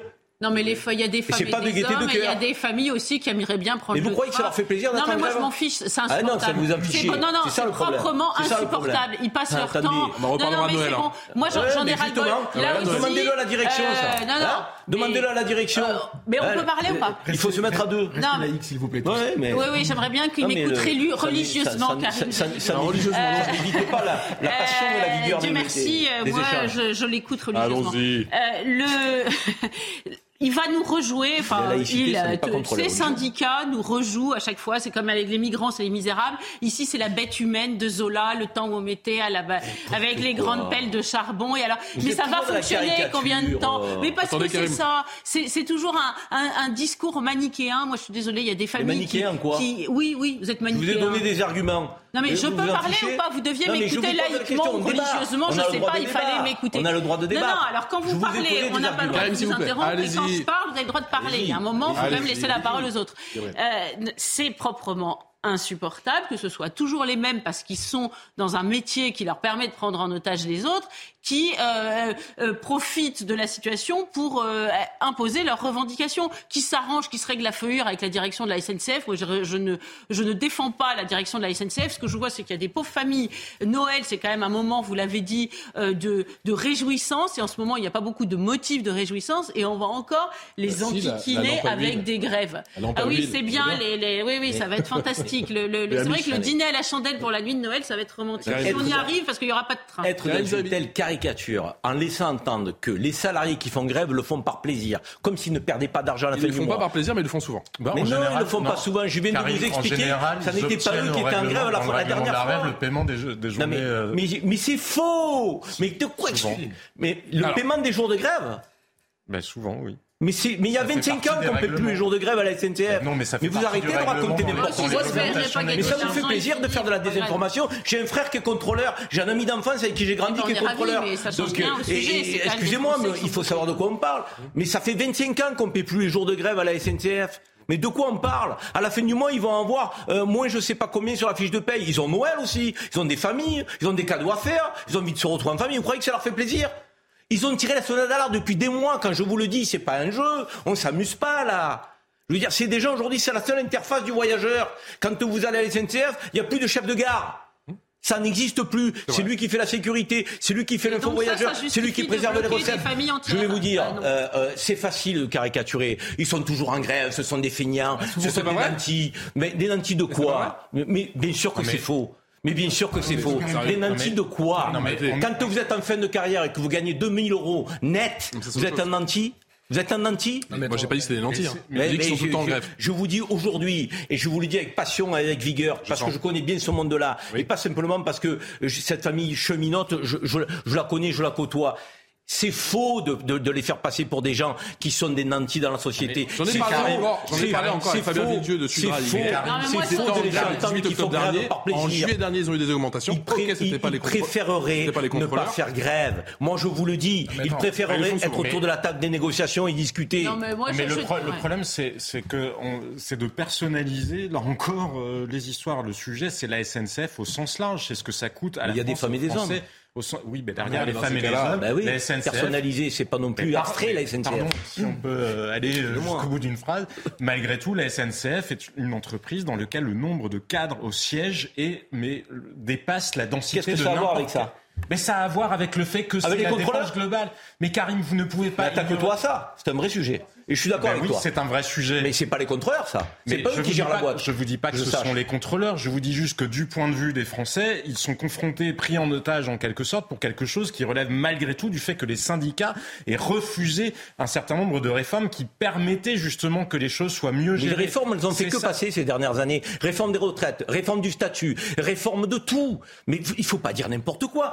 Ouverture au service, du service public à la concurrence. Il y a des lignes aujourd'hui qui sont par des concurrents. Vous voyez bien, privés. pour revenir sur ce que disait Geoffroy tout à l'heure que le dialogue social ne fonctionne pas en France. Vous voyez bien que ça c'est autre chose. Et je suis d'accord. Mais on est la SNCF, c'est comme l'hôpital, c'est comme l'éducation nationale, même si ce n'est pas en soi une administration. C'est toujours la même chose. Il y a du gras avec des gens qui ne font rien ou pas grand chose, et derrière des gens qui eux sont absolument essentiels, à commencer par l'entretien des voies, la sécurité, etc.